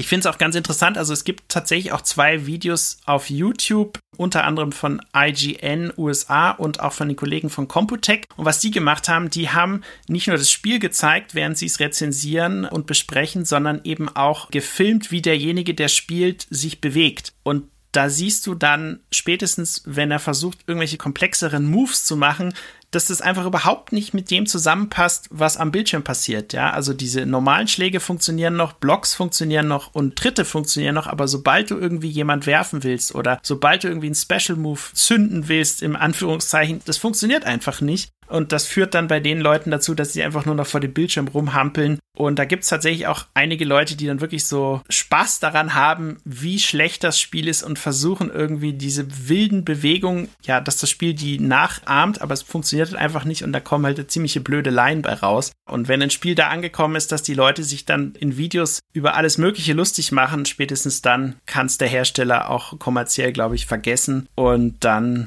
tut es vielleicht sogar so weh, dass du mit der Marke eigentlich auch in Zukunft nichts mehr anfangen kannst, ja. Oh ja, und das als Launch-Titel, ne? Vor allem. Das musst du halt auch mal überlegen. Es war ein Launch-Titel, dann hauen die so einen Rotz raus. Nennt mich von der Qualität der Atari Jaguar Spiele. Ja. Was ich schade daran finde, ist, es gibt drei Sachen, die meiner Meinung nach ganz gut funktionieren. Zum einen, es sieht noch okay aus, ja. Es ist wirklich eine Grafik, die ginge noch, wenn alles andere drumherum funktionieren würde, ja. Tut es aber nicht. Du hast ja auch diese Hoffnung, du willst so ein Spiel spielen, weil du eben Beat'em Ups magst, weil du den Kinect-Sensor magst und beides in Kombination. Wer das gut hinkriegen würde, der nimmt dann auch in Kauf, dass vielleicht die Story ein bisschen cheesy ist und sowas, aber das, was ja im Kern diesen Sensor und auch damit die Konsole als Launch-Titel verkaufen soll, genau das funktioniert bei diesem Spiel eben nicht. Und das ist, finde ich, ist so schade. Und das hat sicherlich zum gewissen Grad auch dazu beigetragen, dass dieser Sensor von Anfang an eine Totgeburt war, was auch extrem schade ist, weil man eben so viel Cooles draus hätte machen können, ja. Siehe in Kinect Adventures 2, 3 oder wie auch immer, Also ich hätte mir da diverse coole Spiele noch vorstellen können, aber soweit ist es ja, wie wir alle wissen, gar nicht erst gekommen mit der Xbox One. Und ich glaube, der Titel, ich weiß nicht, ob ihr vorher überhaupt davon gehört hattet, aber der ist ja dann komplett in der Versenkung verschwunden. Also ich habe ihn leider nicht gespielt. Da war ich, glaube ich, gerade aus Demo News Zeiten schon gerade raus. Ansonsten hätte ich ihn sicherlich gespielt, weil ich gerade auf solche experimentellen Sachen eigentlich stand. Hast du mal das Steel Battalion für Kinect gespielt? Kannst du das nur mal ganz grob vergleichen jetzt so von der Qualität her? Also was würdest du sagen, was funktioniert weniger? Also Fighter Within funktioniert weniger, aber Steel Battalion für Kinect war leider auch kein glorreiches Spiel. Ja, ja, schon klar. Aber Fighter Within war noch schlechter, deiner Meinung nach. Oh ja, oh ja. Und es war noch schlechter, obwohl es ja für den neuen Sensor gemacht war, ja, der ja, ja, eigentlich noch viel präziser alles erkennen sollte. Aber ich glaube, das war vielleicht auch ein Titel, der eine kurze Entwicklungszeit hatte, wo der Sensor vielleicht gar nicht das Problem war, sondern eher die Anpassung der Entwickler an diesen Sensor und auch die Tatsache, dass sie zum Beispiel so viele verschiedene Special Moves einbauen, die von den Posen, die du machen musst, alle sehr ähnlich sind und der Sensor dann irgendwie nicht richtig erkennen kann, welche Pose macht er denn nun? Macht er gerade die Blockpose oder macht er die andere Pose? Und dann kommt der Sensor durcheinander, weil einfach das Spiel dem Sensor schlechte Daten gibt. Ja, ich weiß es nicht. Es ist einfach ein, ein Trauerspiel, was da abgegangen ist. Und dass Ubisoft überhaupt, ich weiß gar nicht, wer winkt sowas durch die Qualitätskontrolle. Ja, die brauchten wahrscheinlich irgendwas zum Launch von der Xbox One. Dann haben sie gesagt, komm, dann nehmen wir halt das Ding, ja, was soll's. Besser als gar nichts weshalb ich gerade den Vergleich mit Steel Battalion gezogen habe. Bei Steel Battalion, da habe ich zumindest das Gefühl gehabt, die haben was versucht. Hm. Hat halt nur nicht funktioniert, weil die Technik halt eben nicht gut genug war. Und Steel Battalion hat mir persönlich zu 10% Spaß gemacht, wenn es funktioniert hat. Zu 90% war ich frustriert, weil es nicht funktioniert hat. Deshalb meine letzte Frage zu Fighter Within. Hast du dann wenigstens das Gefühl gehabt, dass sie es versucht haben, die Technik war halt noch nicht so weit? Die Technik hätte es geschafft. Man hat es ja auch an anderen Spielen für Kinect gesehen, dass man das durchaus äh, mit allen möglichen Genres in Einklang bringen kann. Also ja gut, aber Moment mal, jetzt muss ich, das ist ja schon was recht Komplexes, dass du da eben einen Kämpfer verkörperst mit verschiedenen Moves. Steel Battalion hat ja auch deshalb nicht so funktioniert, weil du einen ganzen Mac mit ganz vielen verschiedenen Hebeln und Steuerungsmechanismen steuern solltest. Und Kinect Adventure ist ja mehr so eine Minispielgeschichte, wo halt eben die Steuerung bewusst auf einfache Mechanismen reduziert wurde. Das ist richtig. Vielleicht waren da die von Microsoft zur Verfügung gestellten Tools auch noch nicht so weit. Ich glaube einfach, das hat für Kinect einfach nicht funktionieren können. Mit VR funktioniert es inzwischen eingeschränkt, den ganzen Körper ja auch noch nicht. Aber ich glaube einfach, die Technik war noch nicht so weit. Mhm. Und da waren wir schon wieder bei VR. Ne? Ich wusste, gleich fällt das Wort.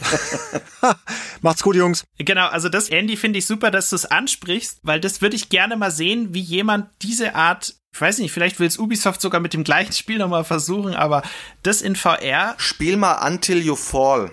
Das ist ein gutes, also nicht direkt Prügelspiel, sondern es ist ein Schwertkampfspiel aus der Ego-Perspektive in VR. Und das funktioniert mhm. ziemlich gut. Ja. Das ist wirklich hervorragend eigentlich sogar. Das ist eines der besten VR-Titel. Ich kann mir aber nicht vorstellen, dass es mit Connect hätte ansatzweise funktionieren können. Ich denke einfach, die haben sich total verhoben. Die hatten diese geile Idee, auch mit Connect können wir Bewegungssteuerung umsetzen. Dann haben sie gemerkt, das geht nicht. Und am Schluss mussten sie irgendwas verkaufen.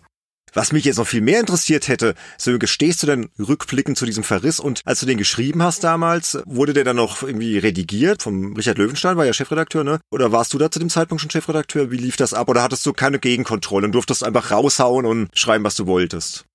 Also ich war damals Chefredakteur und bei 360 Live haben wir immer so ein Verfahren gehabt, wo es mehrere Checks gab, also sprich, du hast den Artikel erstmal selber geschrieben, dann hast es an einen anderen Redakteur geschickt, der hat sich das durchgelesen, hat seinen Senf inhaltlich vor allem dazugegeben oder wenn er irgendwas nicht verstanden hat, dann ging das wieder zurück an mich. Ich habe das dann entsprechend bearbeitet und dann an den denjenigen, der die Textkorrekturen durchgeführt hat, geschickt. Der hat es dann sich auch nochmal angeschaut, dann wurde es gelayoutet und dann wurde das am Schluss nochmal vom Lektorat durchgelesen. Dass jetzt trotzdem noch ein Rechtschreibfehler drin ist, liegt wahrscheinlich daran, dass vielleicht auch an einer Stelle noch irgendwie im Nachhinein ein Wort oder so dann komplett getauscht wurde und beim Tauschen vielleicht dieser Fehler passiert ist, weiß ich nicht so genau. Der wurmt dich jetzt noch, oder Sönke? Ja, der wurmt mich sehr, ja. Der hat mich schon gewurmt, ich als ich dir geschickt ja. habe. Ja, klar. Also ja, ist, muss man zu stehen. Ne? Ist, ist, nee, aber klar, ist, sowas passiert halt. Aber hinter der Wertung stehe ich voll und ganz. Ich glaube, man hätte sogar noch ein bisschen tiefer gehen können, noch tiefer in die Magengrube schlagen können. Das hat ja Eurogamer gezeigt. Genau, also das von Eurogamer wirklich, das trifft noch mal einen Tick besser, finde ich. Ich habe tatsächlich dann mal noch überlegt, so hey, haust das Spiel nochmal ins Laufwerk und dann fiel mir aber auf, okay, äh, jetzt fängt ja das Problem an, Kinect funktioniert ja gar nicht mit der Xbox One X, weil du da den Adapter brauchst. Es funktioniert auch nicht mit der Series X, weil das gar keinen Kinect-Anschluss mehr hat und auch keinen Adapter und es ist auch nicht abwärtskompatibel, weil ja eben die Konsole keinen Kinect mehr unterstützt. und Weshalb ich noch meine Xbox 360 habe. Genau, und ich habe auch noch meine 360 und auch noch meine alte One, aber die ist irgendwie im Keller. Ja, aber ganz ehrlich, Jungs, ihr wollt doch die Spiele, die wir damals verrissen haben, nicht nochmal spielen. Also nicht ernsthaft. Also meine, es gibt doch Spiele, die kann man dann auch einfach mal so für sich stehen lassen. Man hat seinen Verriss rausgehauen und dann, ey, dann ist mal gut mit dem Ding. Außer Andy hat jetzt hier noch so ein ambitioniertes YouTube-Projekt vor sich, aber ich glaube. Siehste? Nee, also man kann ja auch Freude an schlechten Spielen haben. Ich meine, das Fighter Within, es wird mich echt mal reizen, das mal auszuprobieren, um ehrlich zu sein. Kannst du das bitte filmen? das würde ich gern sehen. Sehr gerne. Beim Selbstversuch, das wäre köstlich, ja.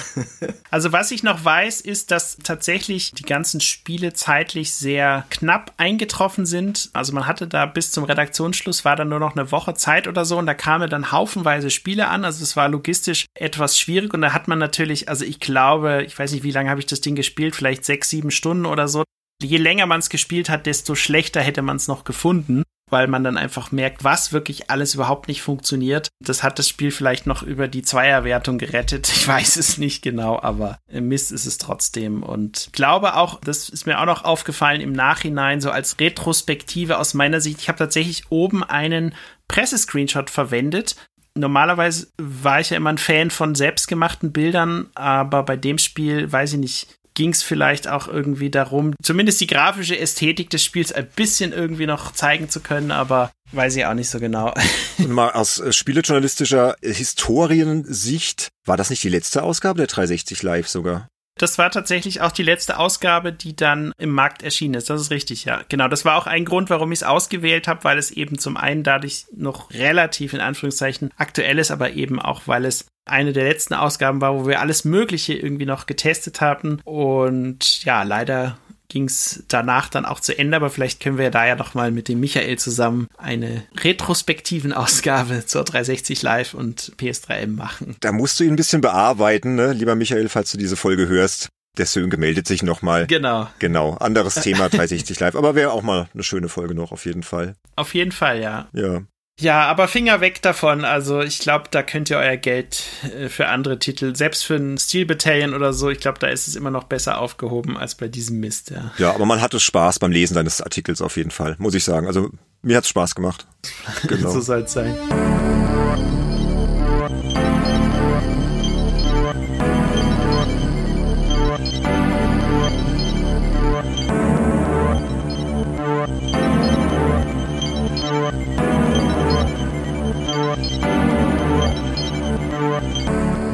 Ja, das waren ja schon drei interessante Artikel, jetzt auch aus verschiedenen Perspektiven und ja, auch aus verschiedenen Epochen, finde ich immer ganz gut ausgewählt. Mich würde mal interessieren, jetzt an euch Hörer da draußen, hat euch diese Folge gefallen? Haben euch die Verrisse gefallen? Vielleicht seht ihr das ja auch ganz anders. Vielleicht habt ihr ja auch die Spiele gespielt damals und sagt, ey, der Andy, der hat das total hier völlig zu Unrecht verrissen oder Hugo war total cool, ja. Weil ich habe gesehen, dass das für viele so ein Kindheitsspiel war, ja. Vielleicht hat man ja da irgendwie eine ganz andere verklärte Sichtweise drauf, so rückblickend. Könnt ihr uns ja mal Bescheid sagen, kommt gerne auf den Discord-Server und sagt uns, was ihr von dem Podcast gehalten habt. Denn wir überlegen auch, weil uns das hier so Spaß macht, über Verrisse zu sprechen, ob man da nicht vielleicht auch eine Serie draus machen könnte, dass man halt irgendwann nochmal einen Podcast drüber macht. Also meldet euch gern, sagt Bescheid, am besten auf Discord, ansonsten aber auch gerne über alle anderen Kontaktmöglichkeiten einfach mal auf www.spielejournalist.de surfen. Dort findet ihr dann diverse Kontaktmöglichkeiten. Twitter, Facebook, Instagram, E-Mail, alles da, alles was ihr braucht. Und wo ich hier schon ein bisschen über das Projekt Games Insider spreche, würde ich gerne noch auf eine Folge hinweisen, die bald erscheint. Wir haben ja die letzten zwei Folgen immer aufgerufen, dass ihr bei unserer Hörerumfrage mitmacht. Und diesem Aufruf sind auch einige gefolgt, sogar sehr viele. Also dafür vielen Dank. Und wir werden im Laufe des Aprils eine Zwischenfolge veröffentlichen. Da werden wir einerseits mal so ein bisschen erzählen, was hier so hinter den Kulissen passiert, wie sich so die Hörerzahlen entwickeln, die Unterstützerzahlen, was wir noch so vorhaben, aber auch vor allem die Hörerumfrage auswerten. Da sind sehr viel lustige Sachen dabei, da freue ich mich schon drauf auf die Aufnahme. Und dann werden der Andy, Sönke und ich ja mal so ein bisschen aus dem Nähkästchen plaudern, was ihr da draußen so über das Projekt Games Insider denkt, was ihr gut findet, was ihr weniger gut findet, was ihr euch wünscht, ein paar Zahlen, wie alt sind die Hörer, was machen die alle noch so, also lauter Statistiken. Sehr interessant, achtet mal drauf im offenen Feed im Laufe des Aprils. Genau, Sönke, was haben wir noch? Ah ja, hier, Dankesbekundung. Dein Job, Sönke. Ja, kommen wir zu den Dankesbekundungen. Stand der Unterstützer ist der 1. April 2021. Darauf beruht die folgende Liste. Zum einen sind das natürlich die Super Insider, die mit 25 Euro dabei sind. Das ist einmal der Toni Petzold, der Christian Rode und der Pascal Turin. Der Toni sollte sein erstes und der Pascal sein zweites Paket bereits erhalten haben. Viel Spaß erstmal damit, schickt uns gern auch Fotos. Und dann geht's weiter mit der neu eingeführten Spendabler Insider-Klasse. Derjenige ist mit 15 Euro dabei. Das ist zurzeit der Marcel Häseler. Also auch vielen Dank an dich. Und dann haben wir natürlich noch die einflussreichen Insider, die jeweils mit 9 Euro dabei sind. Das sind der Christian Wilken, Matthias Peitz, Sebastian Essner, Nick Stabel, Sebastian Hamers, JPS, Sven Mombasa, Dennis Klün, Falkener, Sergei Wettstein, Fabian Polkin und Tim Hildebrand. Vielen Dank auch an euch für die super Unterstützung und natürlich auch vielen Dank an alle anderen, die mit kleineren Beträgen dabei sind. Das ist, wie gesagt, immer sehr motivierend und ja, ganz herzlichen Dank dafür. Genau, vielen Dank auch bei allen anderen, von meiner Seite aus. Aber wir wollen jetzt gar nicht so viel über Patreon und Steady sprechen, sondern wir wollen in die Zukunft schauen und nämlich auf Folge 25 hinweisen. Die wird erscheinen am Freitag, den 23. April 2021. Und das Thema wird sein, der Spiele-Journalist des ZDF mit einem Stargast. Gut, da bleiben jetzt nicht so viele Möglichkeiten. Wer mal ein bisschen googeln will, wird rausfinden, wer es ist. Und das wird eine hochinteressante Folge, in der wir darüber sprechen, wie es denn ist, als Journalist für ein öffentlich-rechtliches Medium zu arbeiten und eben über Computer- und Videospiele zu berichten. Und liebe Leute, das war's dann für heute schon. Hat sehr viel Spaß gemacht. Wie gesagt, sagt uns mal Bescheid. Könntet ihr euch vorstellen, dass hier Verrisse noch öfter thematisiert werden? Dann schreibt uns das und dann werden wir mal schauen, was wir daraus machen. So, Sönke, Andy? Ja, vielen Dank fürs Zuhören und lasst die Finger weg von schlechten Spielen. Genau und lest gute Verrisse. Und wenn ihr schlechte Spiele spielt, dann habt Spaß dran. Macht's gut. Macht's gut. Macht's gut. Tschüss. Ciao, ciao.